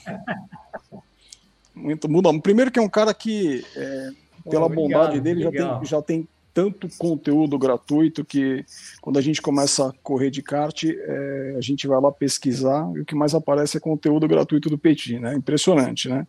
Ele estava falando um pouquinho dos cursos dele aí, aí um pouquinho, alguns minutos atrás. E aí, a hora que você faz um, uma aula que vocês estavam citando, mesmo que vê o Petit rodando e rodando, rodando com aluno atrás de aluno aí fazendo essa aula prática. E é um toque que você dá, que aí a gente percebe que faz toda a diferença, né? E quando está começando, tem um negócio legal, porque ele, ele dá um toque, mas é um toque daquele assim, tipo, se liga, é assim. Né? No, no, alguém, acho que vocês vão conseguir entender o que eu quero dizer. E à medida que vai passando o tempo, em cima daquele fundamento que passou, a gente vai aprimorando aquilo, né? fazendo o ajuste fino para evoluir cada vez mais. Mas aquela, aquela virada de chave é fundamental. Parabéns e obrigado, viu, Petit? Você sabe que eu sou teu fã. Imagina, obrigado a você. Pô, pô muito obrigado, cara. Valeu a surpresa demais aí. Bacana. o Guirlanda, o Guirlanda que falou assim, Alex, muito bom. tem que falar com o Petit, cara, você tem que falar com o Petit. Falei, não, tia, calma, já tá, já tá no esquema, estamos namorando ali, ó, estamos na paquera para agendar a data. E aí hoje Show. ele deu a, deu a sorte de chegar no horário que a gente estava falando sobre isso. E, cara, é, é, exatamente isso que o, que o, que o Gerlanda falou, cara. A, a, a, a precisão do, do, de como você aplica aquilo que faz dar esse estalo na gente de, tipo, caramba, sempre fiz errado.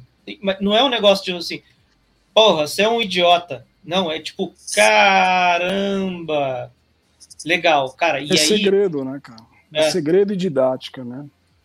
E aí aquilo, ele é tão sintético, ele entra tão forte na sua cabeça que não sai, cara. O jeito que é aplicado não sai. E você sempre vai lembrar. E o que é engraçado, pô, pelo menos assim, ó, já aconteceu comigo. De estar tá fazendo alguma, alguma curva e, tipo, tá fazendo alguma coisa e tô errando, tô errando, tô errando, e lembrar uma voz com calma falando na sua cabeça freia, sente, ou, ou melhor, dizendo, freia, vira e acelera. E é a voz calma. Você já sabe que é essa voz. Então, cara, é como é isso é impressionante. Porque assim, o, o que a gente ouve de outras pessoas falarem o que a gente tem que fazer, cara, a gente já disputou tudo quanto é corrida, um monte de corrida, sei lá, a gente faz um monte por, por mês e, e sempre, sempre a gente, alguém falando, pô, naquela curva eu faço assim, mas o, o fundamento tá muito bem construído, cara, e para mim sempre vem o, essa voz, freia, vira e acelera. Cara, vai com calma. Testa primeiro, sente primeiro. É a frase que sempre vem. Sente primeiro. Por isso que, meu, né, a gente vai evoluindo pra caramba. Pô, obrigado, cara. Obrigado pelos elogios aí. Ô, ô Guilherme, você tá de casco novo, mandou pintar também ou é um casco branco? Não, não, casquinho novo, até que enfim, né, cara? Porra, andando de capacete preto a vida inteira não dá, né? tá aqui, ó. Olha lá. Primeira oh, mão. Aí. Ai, meu Deus do céu. Ah, ah olha, tá no cantinho ali, já tá com lâmpada dedicada. Eu tô dormindo é. com ele, a segunda noite que eu vou dormir com ele hoje. Vai que a esposa vai ficar com ciúme, hein, mano? É, pois é, por aí mesmo. Já tá um pouco. Você já falou para ela quanto custou? Que foi só 500 reais? Fala baixo. Não, eu tô com fone de ouvido, tudo bem. Não, mas só foi 500, né? É, lógico, sempre. 600, vai. Em duas vezes. Tem que falar assim, ó. 499 e é. 10 de 49,90. É Puta, que elas não nos ouçam. Que elas não nos ouçam. É. Quando eu casei, o meu já estava pintado. Vamos falar de Petit. Vamos lá.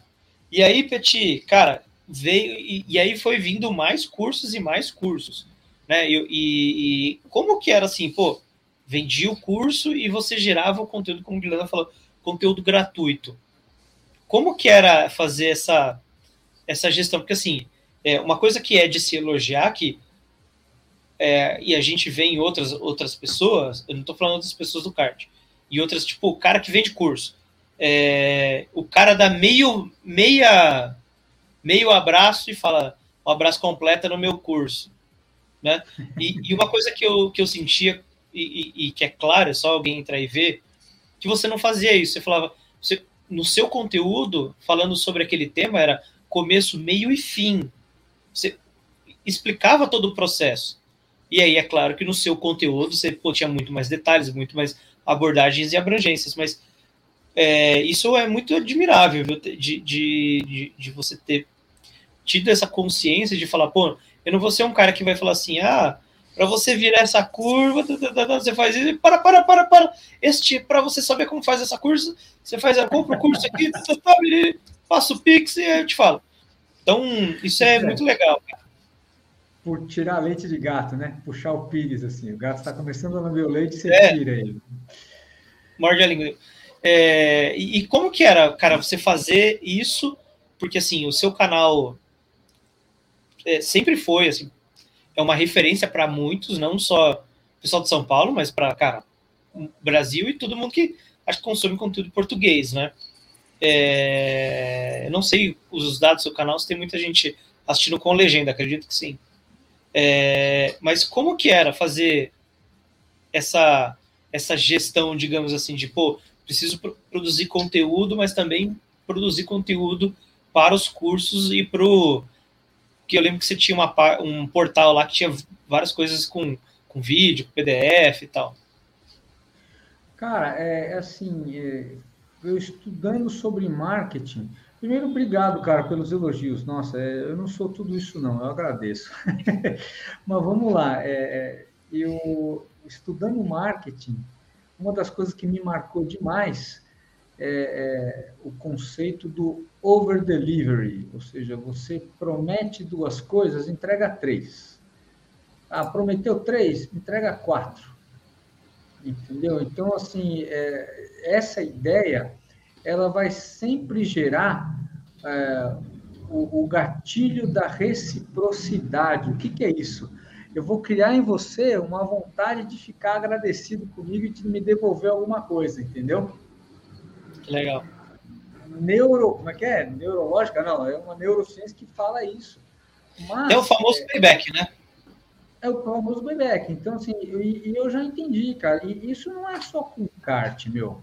Você já deve ter ouvido é, a frase que gentileza gera gentileza, bondade gera bondade, é, maldade vai gerar maldade. Então, assim, cara, se eu, se eu puder mostrar isso para as pessoas, tanto que até no meu site eu coloquei, a minha, a minha missão é, é ajudar pessoas através do kart.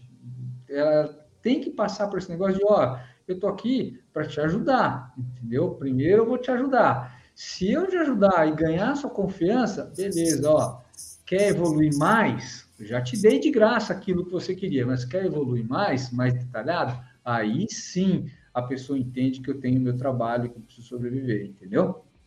Que, que tem o meu negócio. Mas esse primeiro esse conceito de over delivery de você over delivery, de você entregar sempre um pouquinho mais, sempre tem um bônus, sempre tem. Cara, quando, quando a, as pessoas que fazem turismo, faculdade de turismo, e passam pela hospitalidade, pelo, pelo curso de hotelaria, vamos por assim, sempre tem um mimo, sempre tem um capricho, você sempre tem que ter um dazzling effect, né? Você deixar a pessoa, uau, gostei, puxa. Então, isso é um negócio que eu nunca quis tirar das minhas coisas. É, eu, eu, você, acho, não sei se você, mas acho que o Guirlanda pegou essa fase. Tinha uma fase que eu dava aula em, lá na granja, que eu dava um Gatorade para o aluno, acabava, acabava a aula. Terminei seco. Terminei seco. Você ficou seco.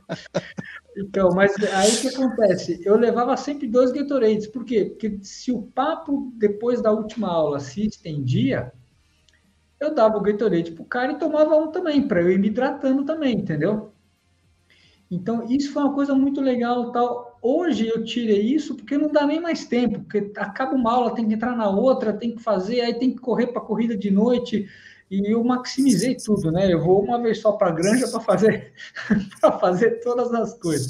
Vou lá, dou curso, faço ajuda, não sei o que, e depois tem as corridas de noite. Né? Então, então assim, é, foi sempre esse esse esse conceito de, de uma mais entrega do que o cara está esperando para deixar a pessoa mais satisfeita possível e gerar esse sentimento de reciprocidade. E se Cara, posiciona também, né, Petit? Porque através desse posicionamento que as pessoas vão chegar até você, né? É isso, né? Exatamente. Muito legal, cara.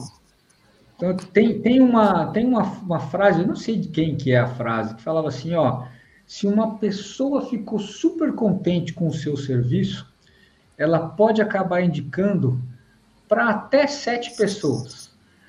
Mas se a pessoa saiu de lá chateada com o seu mau serviço, ela vai replicar a, a, a vai falar mal para 21, ou seja, é relação de 1 para 3.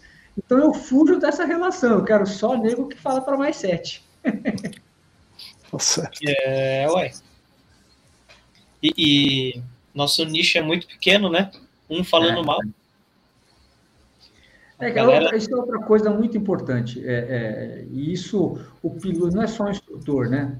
Mas o profissional, ou mesmo o piloto, entende isso, você é, tem que considerar é, os concorrentes é, sua altura sempre, né?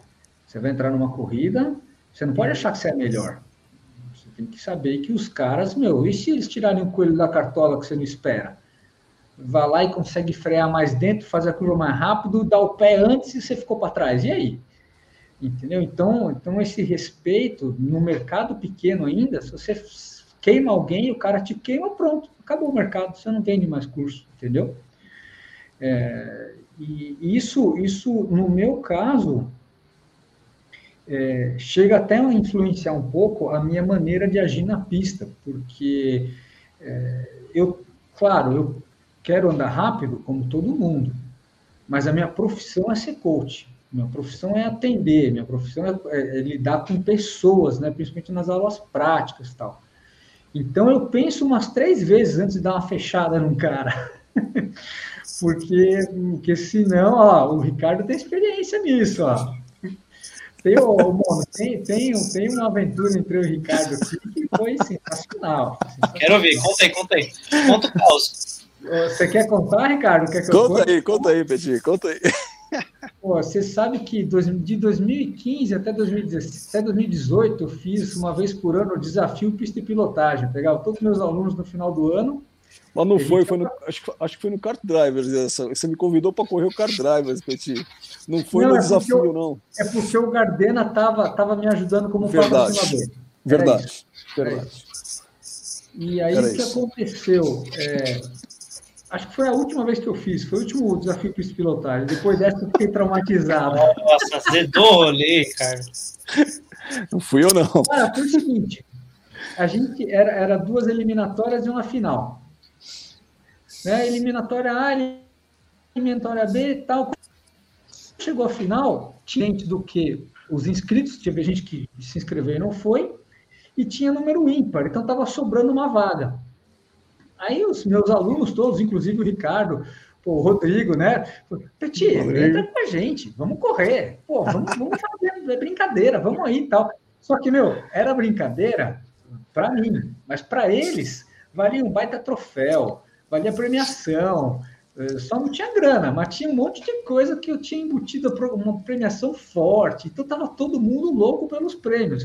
Pô, tinha uma volta de, de quem ganhou foi o Ricardo Caraviello, ganhou uma volta de Dodge Charger, levei ele para andar de Dodge Charger depois, V8 e tal. Caraca. Levei um cara para andar de Fórmula V. Meu, foi, tinha uma premiação animal. E aí, quando a gente saiu para a final, tava o, o eu, eu, saí lá em último. Aí vim, vim, vim buscando, vim buscando. Quando eu cheguei. Os novatão, a gente, os novatão é. lá, estavam petindo, é. daqui a pouco atrás na cola. Então, quando eu cheguei em sexto, quem estava em quinto era o Guirlanda. Mano, e ó, e eu não conseguia passar o bicho, mano. E eu atrás e o cara não, não liberava, não liberava. E assim, eu punha num ponto que assim, ou ia bater ou tirava o pé. Aí eu ficava com dó, eu tirava o pé. Aí não ia. Aí não, beleza. Aí, aí teve uma vez que eu falei, cara, agora eu vou me comprometer. Eu, eu falei, eu vou fazer meu traçado, dane-se, meu. Quer, vai vir aqui não vai, não vai entrar, velho. Vou fazer meu traçadinho. Aí olha o que aconteceu, cara eu botei o kart, ele fechou a porta, a gente ia bater os dois. Aí eu travei meu kart para. Pra... Meu, eu abri mão, tipo, mas era tarde demais. Os dois já estavam lá dentro. É aquela, é aquela reta lá de baixo, né? Que faz o cotovelo depois. Né? É, o cotovelo para entrar no mergulho. Né? Para entrar no mergulho ao contrário. Ao contrário, né? Aí, quando eu encostei nele, que meu, ferrou. Aí eu vi que ele começou a rodar. Aí eu mirei então, na frente do kart dele para bater no kart dele para arrumá-lo. E aí eu tirava o pé e ele voltava para a pista. Mas o cara estava tão fissurado pelo prêmio que ele foi quicando com o kart sem tirar o pé do acelerador.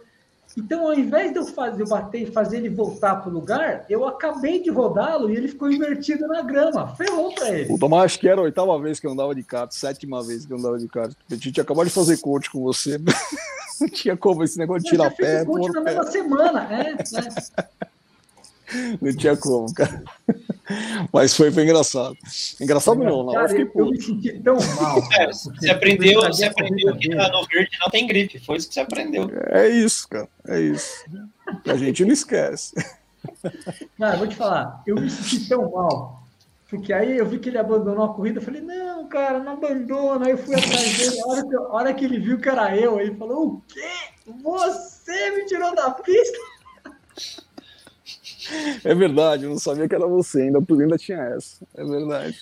E eu, pai, já pensou ele? Chega o piloto lá e tira o capacete, igual o Stig tira, que é o Schumacher, assim. Você fala, pô. que ah, merda. Eu acho que eu pedi umas 39 desculpas é verdade. pra ele só no dia. É verdade. é verdade. Mas tá bom, Petit, tá tudo certo, cara. E o Rodrigão morreu de dar risada. Chegou molhado de dar risada. Não, é, não, não sabe o que aconteceu com o Rodrigo? O Rodrigo, ele pediu para trocar de kart, pulou de kart e esqueceu de levar o lastro. Aí foi desclassificado. É lógico. Ficou bravo pra caramba tal. Mas, meu, ele, ele parou pra trocar de kart, pulou de um kart pro outro esqueceu de levar 15 quilos. É, Ferrou, é, né, é de família, é de família, viu? Porque. Ou contagia, porque o Ricardo esses dias aconteceu a mesma coisa com ele. Foi mesmo. No mini Endurance, é verdade. No mini Endurance não, no Endurance do, do, do brasileiro, né? Nossa, cara. Saí sem lastro, é verdade. Nunca fiz isso na minha é, vida. Pô, Tudo tem a primeira vez. Tudo tem a primeira vez. ainda bem, não, que, que, que, que, o, que o Ricardo é um cara maduro, ele entendeu que eu fiz sem querer. Não pediu, não pediu reembolso. Verdade, não ter pedido.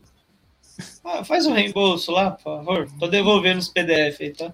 Cara, não, tá tudo eu, certo. Eu cheguei a considerar botar uma inventar uma bandeira vermelha para uma volta antes para ele ganhar a premiação. Nossa. Foi no finalzinho, é verdade, cara. Foi no finalzinho. Ah, tá tudo certo. É o... que a gente aprendeu. Chamar o a Ribalestre lá. Bandeira vermelha. É. O balestre. balestre, nossa. Ave Maria. E aí, cara, vamos lá. Pô, uma centena pancada de, de curso. O canal já era gigante. Quando você se deu conta que, tipo. Vou deixar vocês à vontade aí. E vou continuar ouvindo no fonezinho na cama, tá? É mesmo? Ah, com o capacete. Com o capacete, lógico. Você tá de brincadeira. Então eu vou te remover daqui, tá, seu nojento? Lecão, abração, tá? Até amanhã. Beijo, irmão. Peti, Até amanhã. Beijo. Obrigado aí, parabéns. Valeu, cara. Abraço. Obrigado, mano. Tamo junto. Valeu. Tchau. Olha só, que abusado.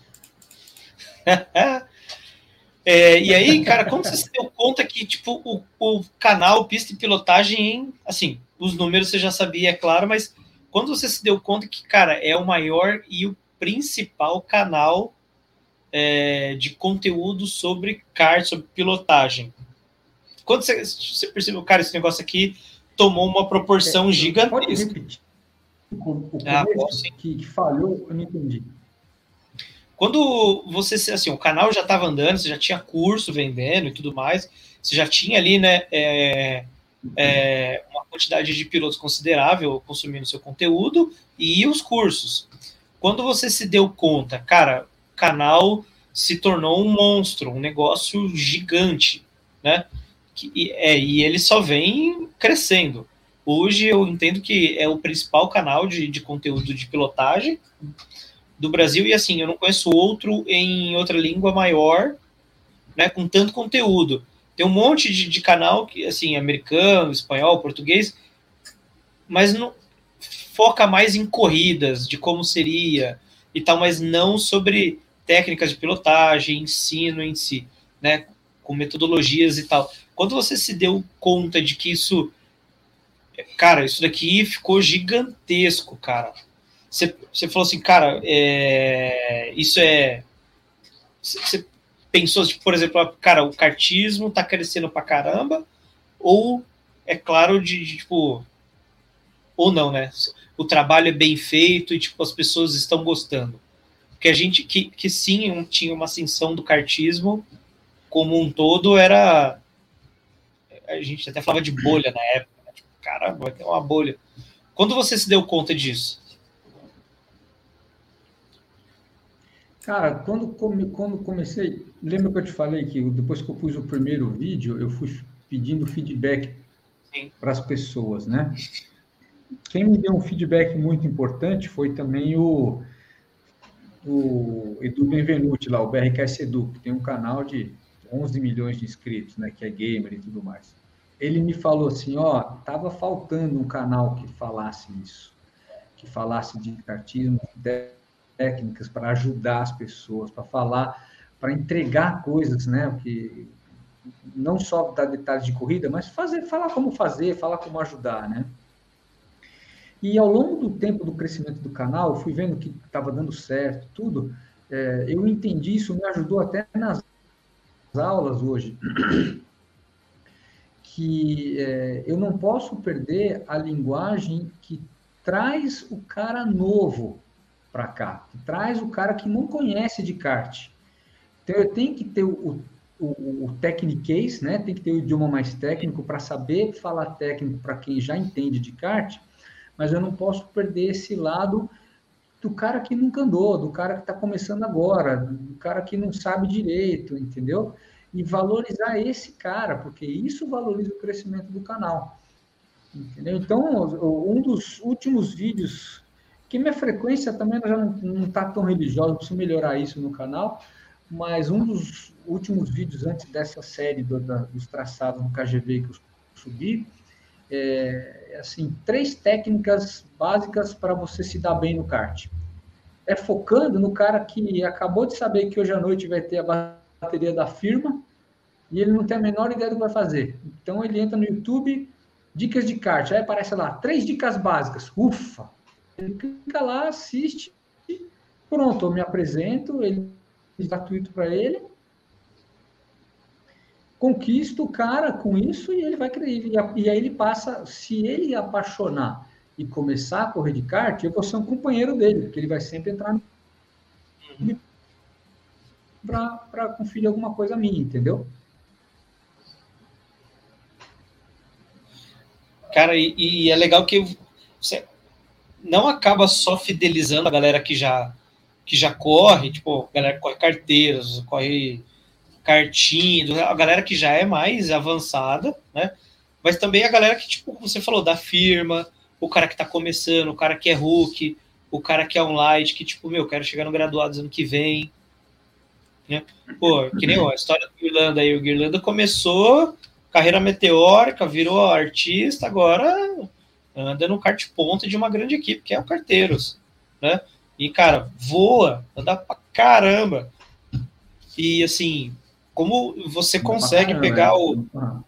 Consegue carregar a história desse piloto até ele tá desde o do, desde o prézinho, vamos falar assim, até ele, o cara tá formado ali na faculdade fazendo pós, né? Porque é uma, como, como eu falei no, no começo, a didática, ela tem diversos tipos de abordagem que, que você aplica ali pro cara, falando detalhezinho, detalhezinho, e querendo ou não, não é porque a didática é mais simples de que ela não é profunda, né? O cara que, que, que é mais profissional, digamos assim, ele vai entender o que você está falando e ele vai conseguir sintetizar e falar assim, pô, beleza, né? Cara, regra, uma regra, uma exceção é cara, é maravilhoso, porque você consegue usar de diversas formas numa mesma curva, numa mesma situação. Você fala, cara, eu vou fazer isso, eu vou sair ali, e vai dar esse resultado. Se eu aplicar desse jeito. Então, eu acho que por você conseguir, de uma forma mágica, conseguir transcender todas as fases da carreira de um piloto com o seu tipo de conteúdo, eu acho que você acaba fidelizando muito essa galera né? E não só fidelizando, mas também trazendo gente nova, porque você, com o mesmo vídeo, você consegue trazer diferentes públicos né, para a prática do, do, do, kartismo. Isso eu acho animal. E hoje o canal, cara, que, cara, o canal é gigante, né? A última vez que eu vi tinha mais de um milhão de views, mais de 40 mil inscritos. Já chegou a plaquinha diamante aí já?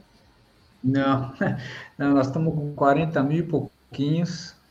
E você tinha me perguntado sobre, sobre é, estatística tal, é, tem muito cara de Portugal que assiste. Ah, então, legal, é. Aqui, no, mais no 95% é no Brasil, mas tem dois ou três aí tem pouquinho na, na, um pouquinho nos Estados Unidos, um pouquinho engraçado tem uma região da África. tem um cara na África que me assiste lá. Que legal. E uns caras, né? Então é, é engraçado isso, né? E, e, cara, graças a Deus, assim, a, a ideia é, é, é, voltar a ter uma frequência maior. É que a gente vai, vai assim, eu procurei me especializar pra caramba é, no desenvolvimento, no, no atalho para o cara ficar bom mais rápido, que é o que todo mundo, a maioria dos caras querem, né?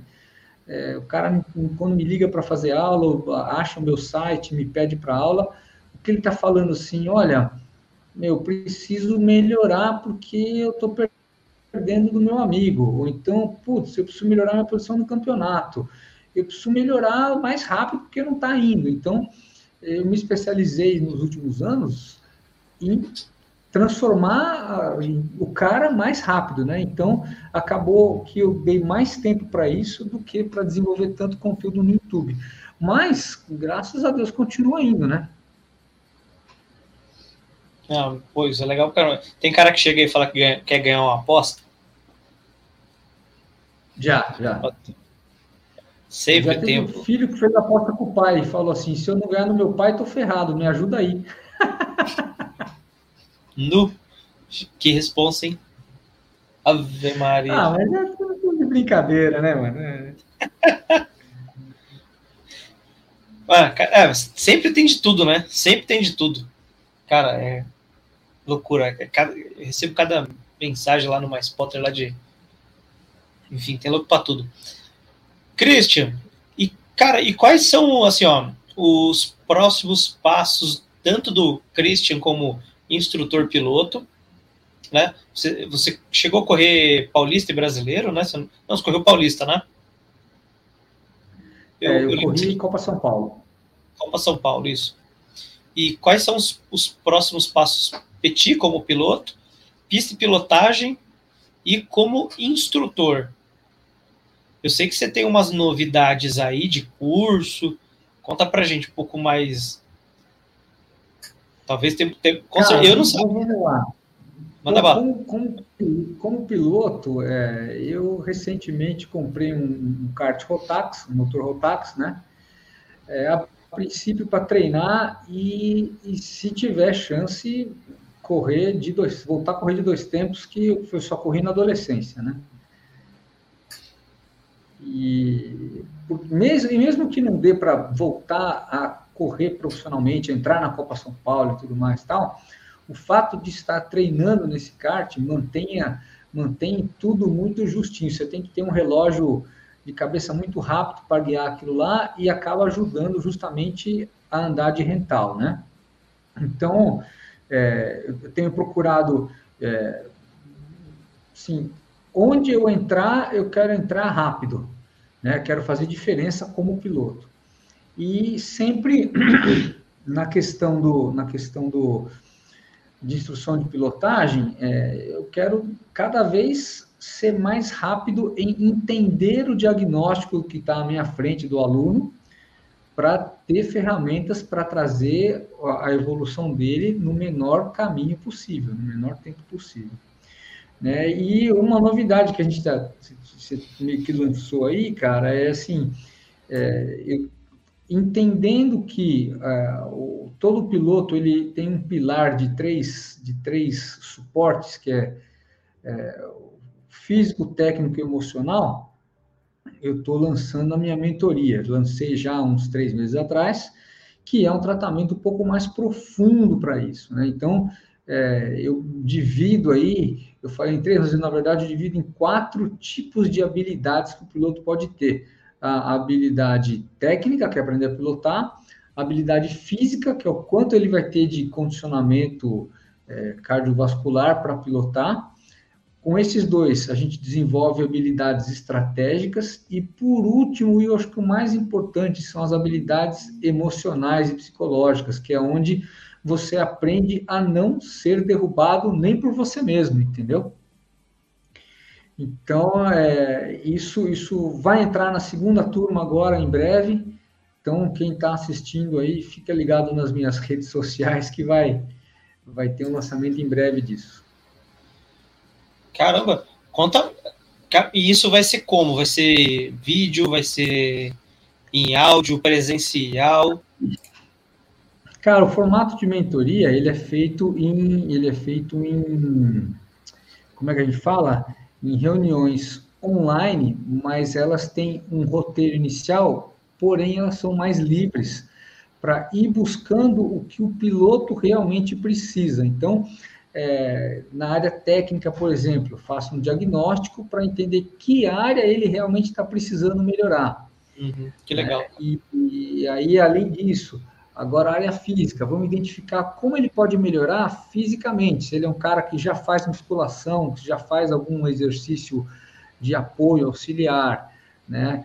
É, fechando esses dois, a gente vai para a parte estratégica, para ensinar o cara a pensar enquanto ele pilota.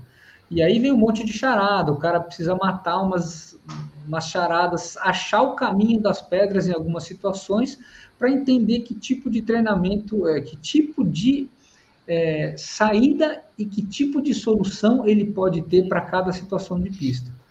E por último, é a questão da a questão da capacidade emocional. Então, o que que derruba ele? O que que tira a paciência dele? Todos nós, como pilotos, tem uma hora que a gente fica ansioso. O que que te deixa ansioso? Que situações? Vamos então prever e vamos criar rotas de fuga, rotas de saída e inclusive rotas de defesa antecipada do seu emocional, entendeu? É um negócio, cara, que são reuniões quinzenais, são quatro reuniões mais as partes de pista prática que a gente coloca no pacote. Então, em 60, 70 dias, o cara sai diferente do que entrou. Cara, isso é incrível. Eu vou, certeza que eu vou querer fazer. Cara, porque assim, eu tenho muita dificuldade de autossabotamento. Cara, é. Às vezes eu gasto mais tempo durante, na pista me automotivando do que, tipo, pensando em melhorar traçado. É, pô, tem ninguém aqui profissional, piloto profissional, a gente não. É, é difícil ter piloto profissional no Rental, digamos, né? E pro cara sim, sim. chega ali do trabalho com uma carga emocional gigantesca, chega é, de casa, o trânsito, a raposa é uma merda, enfim. É, e, e, cara, às vezes você vai pra pista, cara, com uma carga emocional gigantesca. E aí, se você não consegue drenar aquilo, colocar aquilo no bolso e ter um equilíbrio emocional, cara, você vai ficar contaminadaço de tipo, se um cara te fechou, cara, na Raposo, você vai fechar alguém na pista. É, é bem isso, bem isso. E, cara, eu encontrei algum, alguns, alguns métodos e, e putz, inclusive a Karina, Karina Bueno, um grande abraço, Karina, é, de respiração. Pô, sentadinho ali no grid, ali na rampinha ali, ó, me desconecto do mundo, cara, já faz uma baita diferença. Agora Vai. imagina você tem um treinamento para não se sabotar. Putz, seria animal, cara. É. Não tenho dúvida de que a minha pilotagem seria muito mais precisa, minha memória muscular estaria muito mais afinada para guiar do que qualquer, qualquer outro momento, cara. Cara, e a gente, a gente é, um, é, um, é um, um conjunto de coisas, né? E como é que fala? E umas retroalimentam as outras. Então, por exemplo, quanto mais controle de respiração você tiver, mais estratégico você vai ser na pista. Aí o cara fala, como o que, uma coisa tem a ver com a outra? Tem tudo a ver. Você com uma respiração controlada, você oxigena o cérebro, acalma o batimento cardíaco e a baixa de adrenalina ativa o seu lado racional. Então você começa a pensar muito mais com a respiração controlada do que um cara que está. Entendeu? Então, esse tipo de, de, treinamento e de awareness, né? esse tipo de, de, de, de entender que isso existe, se preparar para isso, faz uma diferença brutal no cartismo. E o cartismo, a gente comentou até antes de começar a, a live, né? É, o cartismo evoluiu demais, tem muita gente muito boa. Então, se você não for um cara que for explorar esses passos, também, além da pilotagem técnica, vamos dizer assim, é, você acaba não chegando onde você quer, acaba sendo mais difícil, entendeu? E aí você vai se frustrando até, até o ponto de ou você desistir você fala assim, meu, é, é isso mesmo, é o que eu, que eu canso de, de ver da galera que de categorias assim, tipo, graduado, light, ah, eu não, não sou para isso, eu vou só me divertir. Você fala, cara, acho que você com abordagem diferente. Tenta fazer isso, tenta fazer. Então, eu, eu acho que é exatamente isso que você diz, Petit. Exatamente. De existem mecanismos que, cara, podem te catapultar de uma forma, cara, exponencial, né? Mas você tem que procurar ajuda. Não, é, porque, é assim, que tem, tem, tem muita gente chegando, tem muitos outros, mas o exemplo o Guirlanda, que estava aqui com a gente. Chegou, entendeu, entendeu a regra do jogo, beleza, eu tenho que fazer isso, eu tenho que buscar essas coisas, eu tenho que. Cara, tá andando pra caramba. Mas tem cara que tem, às vezes, tem o talento, mas foca em é. fazer outras coisas que não é para aquilo. E aí não dá certo. E aí tá sempre ou batendo muito ou se frustrando muito. É, porque é, acaba não sendo. É, é. Acaba não, não, tendo, não sendo direcionado corretamente em todos os aspectos.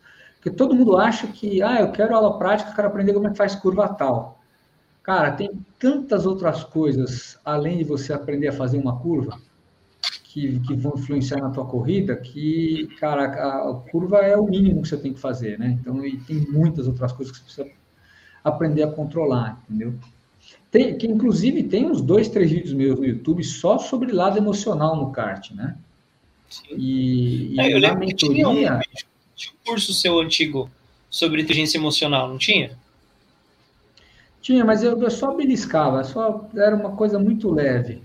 É, hoje a reunião, o, o, encontro que a gente faz sobre é, é, capacidade emocional ou habilidade emocional, é, cara, ele leva, se for para uma pessoa só, leva 40 minutos de bate-papo só para acordar o cara sobre armadilhas emocionais que o piloto sofre sem saber. Então, ele aprendendo a, a não cair, e, e cara, e, e, a armadilha não precisa ser outro piloto, não precisa ser uma corrida. A armadilha é ele mesmo, é o que você falou. É a sua carga emocional que você não desligou do seu trabalho quando você chegou na pista. Entendeu? Entre outras, né? Tem várias, tem várias. Tem, tem, tem gente que, que, que, é muito boa em E tem muita gente que é muito boa em te desestabilizar. O cara já fera na provocação. Então você precisa aprender com esses caras, a não morder a isca desses caras também. Cara, conheço uns caras que são perito nisso, Petit.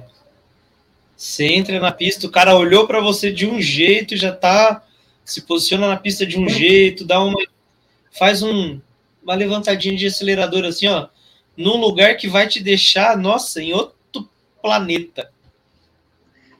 E o cara só Conhecemos. fez assim. Conhecemos. É, eu sei de alguns que já andou, já andou com você, já andou comigo. Cara, e aí é. Se você não tiver com o tico-teco em dia ali, rapaz. E assim, se você for tentar bater nesse cara que eu falei, você não pega ele ainda por cima, nem para bater. Então, cara, é, é, é, extremamente fundamental, cara. Isso é bem legal. Você consegue buscar mais. Petit, tem uma pergunta aqui, ó. Do oh, Cleverson. Oh, oh, Isso. Manda. Petit, você recebe muitos convites para fazer parte de equipes de endurance ou campeonatos rental?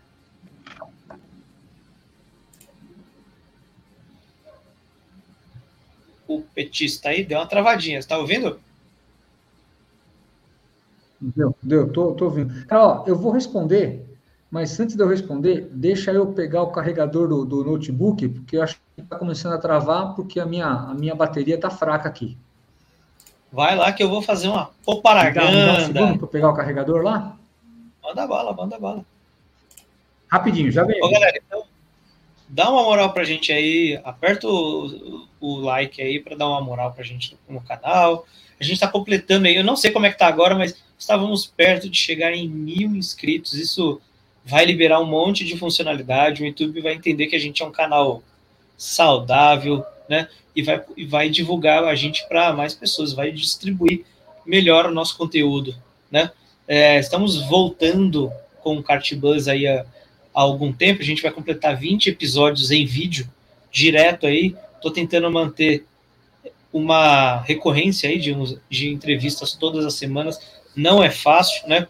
Principalmente por conta da agenda dos convidados, né? E da minha, é claro. Mas, meu, é, eu quero agradecer a todo mundo, aproveitar até esse momento aí. Agradecer a todo mundo que, meu, tá sensacional. A galera tá mandando bastante feedback legal. É, eu recebo bastante coisa no Instagram, bastante coisa no, aqui no, no WhatsApp. A galera falando que a gente está num caminho legal, estamos trazendo ótimos convidados. Meu, Petit é um dos principais, uns monstros aí. A gente está tentando trazer de, de todos os estados, não só de São Paulo, né? A gente trouxe Goiânia, Brasília, Rio de Janeiro. E, cara, eu e só quero agradecer, mas é, continue apoiando, continue mandando dicas, críticas, sugestões, porque o Cartbuzz é para vocês, né? principalmente para convidados como o Petit, que tem uma maravilhosa história para a gente documentar a história dessas, desses caras que são, cara, pessoas que amam o nosso esporte, assim como a gente, e, meu, levantam todo dia cedinho, vão dormir tarde, querendo fazer conteúdo excelente para vocês, para nós, que eu sou consumidor também, e eu, eu, eu, só tenho a agradecer. E é isso. Vamos trazer o Petit de novo aqui, que agora o Petit tá cabeado. E aí, Petit, é, tudo liguei. certo? Liguei o cabo no o computador oh. na tomada aqui, aí acordou tudo de novo aqui. Ah, rapaz, ah, você ficou até mais corado, velho. Ó. Põe a pergunta aí do Cleberson de novo, por favor. É o Clebão. Vamos lá. Cleberson Félix. Petit, você recebe muitos convites para fazer parte de equipes de endurance ou campeonatos rental? Hum, te colocou na saia Sim, sim. Uh, porém, é, o que acontece? É, eu, eu, aprendi ao longo dos anos aí, é, não sei se eu estou fazendo mais certo, mas eu, até agora eu acredito que sim, eu priorizo sempre o petit instrutor sobre o petit piloto. Né? Então, até porque quando você dá aula, entra a receita, né? Quando você vai correr, sai a receita, né? Então, uh, o que acontece? Eu fecho muita parceria com campeonatos, onde eu vejo que tem um campo aí bacana para eu fazer propaganda, que vai gerar aluno e tal. E na questão de endurance e os campeonatos grandes, maiores, é, eu procuro não entrar tanto é, por opção, né? Por quê? Eu lembro que uma vez eu comecei a entrar nos endurances, eu comecei a tomar muita pancada, achei que tinha gente me marcando. Pode ser, pode não ser, pode ser só impressão minha, né? É, não sei se era por causa do YouTube ou qualquer coisa, mas enfim. É, então, alguns enduros eu cheguei a participar e estava até na equipe da Amica dois anos atrás, estava muito legal, mas aí tive problemas pessoais que atrapalharam meus fins de semana e eu ia ter que furar muito, aí eu acabei, acabei pedindo licença da equipe. E, e os, os, grandes campeonatos, eu procuro não entrar, por exemplo, torneio de inverno, brasileiro e tal, eu procuro não entrar por questões de conflito de interesse porque eu fico pensando o seguinte, pô, eu vou dar aula para um cara, preparando o cara para o brasileiro. Aí chega na final do brasileiro, tô eu contra ele lá. Aí começa a ficar enroscado, meu. Se eu, se uhum. eu perco, pô, tomou pau do aluno, que isso, né? E já se eu ganho, é porque eu não falei tudo pro cara. Então, de todo jeito, eu vou perder. Se você tirar a vaga de um aluno? É, então, cara, se eu estou trabalhando para o sucesso deles, deixa eles, por que, que eu vou entrar lá, entendeu? Então eu tenho meio que isso meio já procuro me vacinar. É claro que eu tenho vontade de entrar, é claro que eu tenho aquele negócio de piloto, aquela competitividade que brota, né? Que você quer correr. Eu tenho também. Mas, cara, é minha profissão, né? Então eu me controlo, a minha profissão é minha profissão. Então, então é, assim, não, é, não vou dizer que nunca, mas é difícil eu entrar num campeonato. Agora, nessa última, nesse último brasileiro, eu quase entrei na Super Senior. E, e, quase fui correr lá. E, mas ainda fiquei meio. Se eu fico com o pé atrás, aí eu não vou, cara. Ou é para entrar comprometido, para entrar emocionalmente inteiro, ou não entra. Então, então, se eu ia entrar com dúvida, então é melhor não entrar. Entendeu? Cara, eu nem ia prestar para fazer sacrifício, não. Você é doido. Vem aquele cheiro de de borracha com gasolina, com óleo, eu já fico maluco para correr. Ah, largar o não, não vai. você certamente na sua profissão você deve ter um equilíbrio que vai me dar um banho, entendeu? Então, cada um, cada um né, na, na sua área acaba. Então, eu, eu acho, eu, graças a Deus, eu tenho filtrado dessa maneira, tem, tem ido bem. Então, não é fácil, né? Tem hora que você quer correr, mas essa minha aventura que eu contei com você, com o Ricardo Birlanda, que eu acabei fazendo ele rodar tal, foi uma baita lição para mim. Falei, cara, não entra, os caras estão se matando para ganhar o prêmio que você está dando, você vai entrar lá no meio tirar a corrida dos caras? Deixa os caras andarem, meu. É, então, eu não vou ser menos piloto por estar tá deixando os caras correrem. Deixa eles. Você falou uma coisa que, eu, que me, me trouxe lembranças, assim, memórias. É, essa questão do tipo, o, o pô, apanhou um monte na pista e tal. Cara, eu já ouvi, já ouvi sobre você. Pô, cheguei na frente do Petit, cara. Aí eu olhei pro cara e falei, acho pouco provável. O cara ficou pistola e me mostrou uma folha de tempo de uma bateria aberta. Aí eu falei, ô oh, meu amigo, ele tá dando aula. o cara ficou com a cara de cocô na chuva. De. Ah, deixa não, cara, né? Então, é, eu acho que essa questão de você ter apanhado, cara, é uma realização idiota pessoal de alguém. Do cara, meu, eu vou passar e o cara vai lembrar de mim. O apetite passa. Porque assim, você é um alvo. Fato. Assim como o Johnny é um alvo. Sim, também, também. Né? Cara, a gente aprendeu muito cedo isso no Carteiros. Você colocou esse macacão, você é um alvo. Se alguém te passar, não vai ser com um beijo. Não vai ser. Então, é... cara, eu, eu já escutei, eu já vi, né? Eu acho que a gente competiu no Kart Drivers uma vez e, e a gente tava lá. E, cara, eu lembro claramente de eu estar tá lá e o, o Gardena, vamos brincar e tal, o Petit vai brincar e tal. E, e a gente tava lá se divertindo, cara. Eu larguei lá do fundo né, na segunda etapa, porque na primeira eu larguei no pneu, né, diretamente. É... Mas, pô, larguei lá do pô, vamos brincar e tal, vamos brincar. E, cara, foi legal, todo mundo brincou. No fim, todo mundo se divertiu, mas aquilo tava claro para todo mundo. Mas quando não tá é. claro para aqueles que estão ao redor, fica um negócio de, mano, vou passar o professor, vou, vou superar o mestre, né? E aí a gente sabe que nem todo mundo tem uma, uma cabecinha bem equilibrada, bem né, arejada, com a respiração em dia. Mas enfim, eu acho que é, muito de, disso é por conta disso. E o que é, assim, eu sei que é um sacrifício você não correr, eu acho que é uma, uma questão ética muito bonita, né, de, pô, não vou correr para até para tipo ficar olhando, às vezes você opta para ficar olhando um, um, piloto que é seu aluno e falar assim, cara, você tem que melhorar ali, melhorar aqui. E de dentro, às vezes, você não vai ter essa ótica. Né? E de dentro, pô, se você tá ali numa situação com Guirlanda, o que, que você faz? Você roda o Guirlanda ou você passa ele? Eu já sei que você é brincadeira, mas é, numa situação de competição, numa final de campeonato, você tira o pé. Certo? Ah. E aí tira esse tesão de estou competindo. Você sempre vai, aí é aquela que a gente falou, de sabotar. Você já vai sabotado. Você, é, fala você assim, vai sabotar, né? É que disputar, pô, eu ganhei uma corrida, você vai olhar para trás e falar de quem que eu tirei o pódio, de quem que eu tirei ponto, de que que, que, que eu fiz no campeonato desse cara. É, é. Porque o cara vai. Talvez o cara volte para casa frustrado de, pô, era para pegar um pódio, mas Petit, Petit subiu no pódio e. É, e ele foi correr uma corrida só. Ele não corre o campeonato, ele não é inscrito. Enfim, tem um monte de coisa envolvida, né?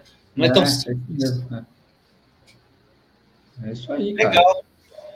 Petit, estamos chegando aí a duas horas e lá vai chumbo. Petit, eu queria que você compartilhasse todos os seus contatos, falasse aí é, como que faz para entrar nesse negócio aí, mas já reserva uma vaga para mim. É, nesse novo curso tem eu não, não, escutei o nome. Qual que é o nome? Ah, mentoria, é, na verdade é Jornada do Piloto 360. Jornada do piloto 360. Fechar todo, toda a circunferência dele para ele poder ser um piloto melhor. Legal. Tá, Pô, já tem, cara, eu acho... tudo, mas está tudo, tudo ainda fechado. Se as pessoas entrarem, não vão ver ainda, porque tá, tô acabando de preparar e vai ser a segunda turma. A primeira foi meio que uma turma teste, então eu melhorei algumas coisas agora, vou entrar com mais força. Cara, deve estar tá entrando, nós estamos no, no novembro aqui, né? Hoje, dia 9 de novembro sei lá, acho que para o finzinho do ano, no máximo janeiro, eu estou lançando a turma já para a gente fazer. Não, não, não são turmas grandes, tá? O interessante disso é que, como é um negócio, como realmente uma mentoria mais profundo e tal, não, eu realmente não tenho é, o vislumbre de botar muita gente para dentro, não. São turmas pequenas, porque, por exemplo, Imagina que vem você e o Guirlanda. Eu fecho a turma com vocês dois e, sei lá, e o Cleverson. Veio aqui, os três. Pronto, estavam aqui. É, o roteiro que eu estou fazendo com você, que vai ser o mesmo roteiro com eles, é uma reunião presencial entre nós quatro. Uhum. Então, as suas dúvidas acabam ajudando o Guirlanda, acabam ajudando o Clebão, entendeu? E aí, eles interagindo com as próprias dúvidas deles e enriquecem a história que eu estou contando por trás. Então, eu vou usar muito mais detalhes para resolver a, o teu questionamento e, e, a tua lacuna onde você pode melhorar, porque está enriquecido pela dúvida, pelas dúvidas dos dois. Porque todos nós, e eu me incluo também, nós não somos seres humanos perfeitos. E diante disso, nós não somos pilotos perfeitos, a gente está no caminho cada vez melhor e cada vez mais afinado, cada vez os erros são menores, mas a gente é, ainda é ser humano, então a gente ainda é, não é digital, né? A gente não é orgânico. Então, é, esse, essa riqueza de ter dois, três caras conversando e o roteiro empurrando e eu dando diagnóstico sobre o que está acontecendo com cada cabeça, com cada emoção e com cada parte técnica, cara, vale muito a pena. É um negócio que não tem, ninguém está fazendo ainda, entendeu? É, cara, ninguém, ninguém, ninguém. E poucas pessoas pensam nisso. Tomam cuidado de, cara, eu preciso tomar cuidado com isso, eu preciso cuidar disso. É, é, é bem complexo. É, eu já vi pessoas falando, é, algumas pessoas próximas tomam muito cuidado disso.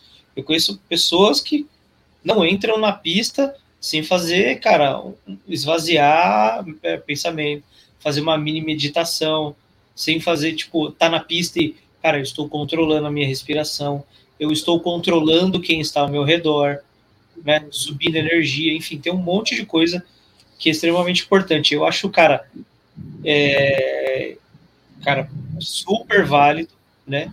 É, e isso prova que o nosso esporte rental ou amador tá cada vez mais, cara, um passo, às vezes, é, por, por conta de profissionais como você, Petit, a gente às vezes está num passo na frente dos profissionais. Eu vi, é, eu, eu, às vezes estou em categoria. Eu também. Às vezes eu estou em categoria como a Porsche Cup, por exemplo. Não estou falando mal, viu, Daniel? Calma aí. Mas que o piloto vai lá, faz o curso, dá 200 voltas e fala: beleza, comprei o, o negócio e vou guiar. E o cara tá na, numa academia levantando supino, que não tem uma aplicabilidade igual carregar uma pedra numa pista. Então, eu vejo que cada vez mais a gente tem mais ferramentas para se preparar para andar de rental, cara. Isso é maravilhoso. Isso é maravilhoso. E aí, quem fala que isso é amador, é. você tá. é. Exatamente, é isso mesmo. Eu quero agradecer demais você ter topado mais uma edição, né? Você estava na primeira, participou de uma porrada de edição. Você foi um cara fundamental na construção do Cartbus, quando eu não era da, do Cartbus, né? Você estava lá com o Bruno, com o André, com, com o Raimundo, cara, você foi um cara fundamental para criar alguns valores que a gente tem e a gente segue aqui no Cartbus. Acho que vale muito falar disso. Né? É, você é um cara que inspirou gerações de criação de conteúdo. Você é um cara que, meu, deu o tom e o ritmo de como um comunicador, como um instrutor, como uma pessoa ética deve falar as coisas dentro do, do automobilismo e conteúdo sobre kart. Né? Eu acho que o jeito que você tocou as coisas é, fez outras pessoas criarem conteúdo, mas sabendo que deveria ter respeito, ética, não faz, fazer é, falar, jogar qualquer conteúdo para dentro do YouTube ou qualquer outra plataforma. Né? O negócio tinha que ser bem falado, bem didático, bem escrito e agregador. Né? Eu acho que você, desde 94, vem fazendo isso. Né? Eu tenho seu currículo prontinho aqui, que eu fiz as minhas pesquisas, cara, e você sempre foi muito pragmático nas coisas e muito detalhistas nas coisas que você uhum. fez. Né? Você nunca, pelo menos o que eu vejo, leio, tenho uma leitura, quando eu vejo um currículo desse, você nunca pulou um degrau, você nunca antecipou nada. Você sempre fez, ó, isso daqui tem que ser desta forma, próximo passo, faço dessa forma completa e aí vou para o próximo passo. Né? Eu acho que eu, é, é possível ver isso, para quem não tem um currículo do Petit na mão, na construção do canal, com todos os, os vídeos. Né? Ele não chegou falando lá que você vai ficar, cara, você vai virar o Senna em três passos. Falou, cara, o primeiro vídeo do Petit é perfeito. Uma regra é uma exceção. Existem várias abordagens de você ser rápido, de você fazer uma curva, de você ultrapassar alguém. Não, não é assim, ó, receita de bolo, vai lá e faz. Né? É, eu acho que esse brilhantismo que você trouxe pra gente e pelo esporte que a gente tanto ama, cara, ele é cirúrgico, Petit. Eu, eu sou muito grato por te conhecer como amigo, né, amigo pessoal, a gente, pô, é, conversar, bater um papo, e principalmente por saber que você, é, assim, até para quem não sabe, o Petit faz trabalhos em outros projetos que não só pista e pilotagem. O, o Petit, ele é referência e, e ajuda, assim como ajudou no Kart Bus, ajudou o cara em uma porção de outras coisas. A gente, eu entrevistei o, Davi, o João, no, no episódio anterior, e, cara, no, no make-off eles estavam, cara, rasgando seda do quanto você foi fundamental na construção do caráter ali do Davizinho. Obrigado, que legal, que legal. E eu acho que essa essa beleza, o Petit, você não precisa ser o piloto mais rápido, você não precisa ser o cara, o cara que assim, meu, Petit na pista, cara, é o mais rápido, ninguém pega. Você não precisa ser esse cara. Eu acho que você sendo essa figura, é claro, carregada do seu histórico de tudo que você fez, de cara, uma pessoa ética, uma pessoa correta, um cara que, meu, extremamente didático e extremamente, cara, perfeito naquilo que faz e naquilo que se compromete a entregar, cara, é, é incrível, sabe? É difícil ter profissional assim, né? É difícil mesmo, é raro, e difícil ter profissional com a sua ética, né? Eu repito ética porque é muito atenuante isso, e é muito bonito isso em você. Então eu quero agradecer por você ter tido todos esses trabalhos com o Cartbus. Cartbus é vivo, sim, né? Porque você tem um pelinho lá no começo. É, e, pô, ter você aqui. Ó, chegou até o Salvai agora. Ter você novamente aqui para construir. complementar, a gente já contou um pouco da sua história lá no episódio, acho que 11 ou 12. Contar um pouco da sua história que vai tendo novas páginas e novos capítulos é é muito legal. E aí, é claro, inspirar essa nova galera que tá chegando aí, que já te conhece, mas aí pelo meio do, do Kart Buzz. Eu sou muito grato e muito honrado, Petit. Muito obrigado. Imagina, eu que agradeço, cara. Eu que agradeço. E como você tinha me, me falado antes, fala, vou aproveitar, deixa, eu vou falar como a pessoa me acha, né? Como a pessoa consegue falar comigo, né? É, toda segunda, terça e quinta eu estou na pista. Estou lá na Granja Viana à noite. E, mas assim, é pistepilotagem.com.br ou então para aulas é o auladecart.com.br, eu acho que é mais fácil até. É, lá, inclusive, tem um botão de WhatsApp para você entrar em contato comigo. Pista e pilotagem no YouTube, né? Agora tem aqui o identificador, arroba pista e pilotagem lá no YouTube também. E o que mais? É isso, cara. Quer falar comigo através do, do, do Alex, através do Cartbus, pergunta para ele, ele faz a ponte também. Tem aqui, e, ó, cara, lado aqui também. Boa, isso aí. E vou te falar, Ô, Mono, vou, vou, vou te chamar na hora que eu for abrir inscrição para mentoria, hein? Pra você ser um, um cara um mentorado. Irei. É legal. Irei, irei.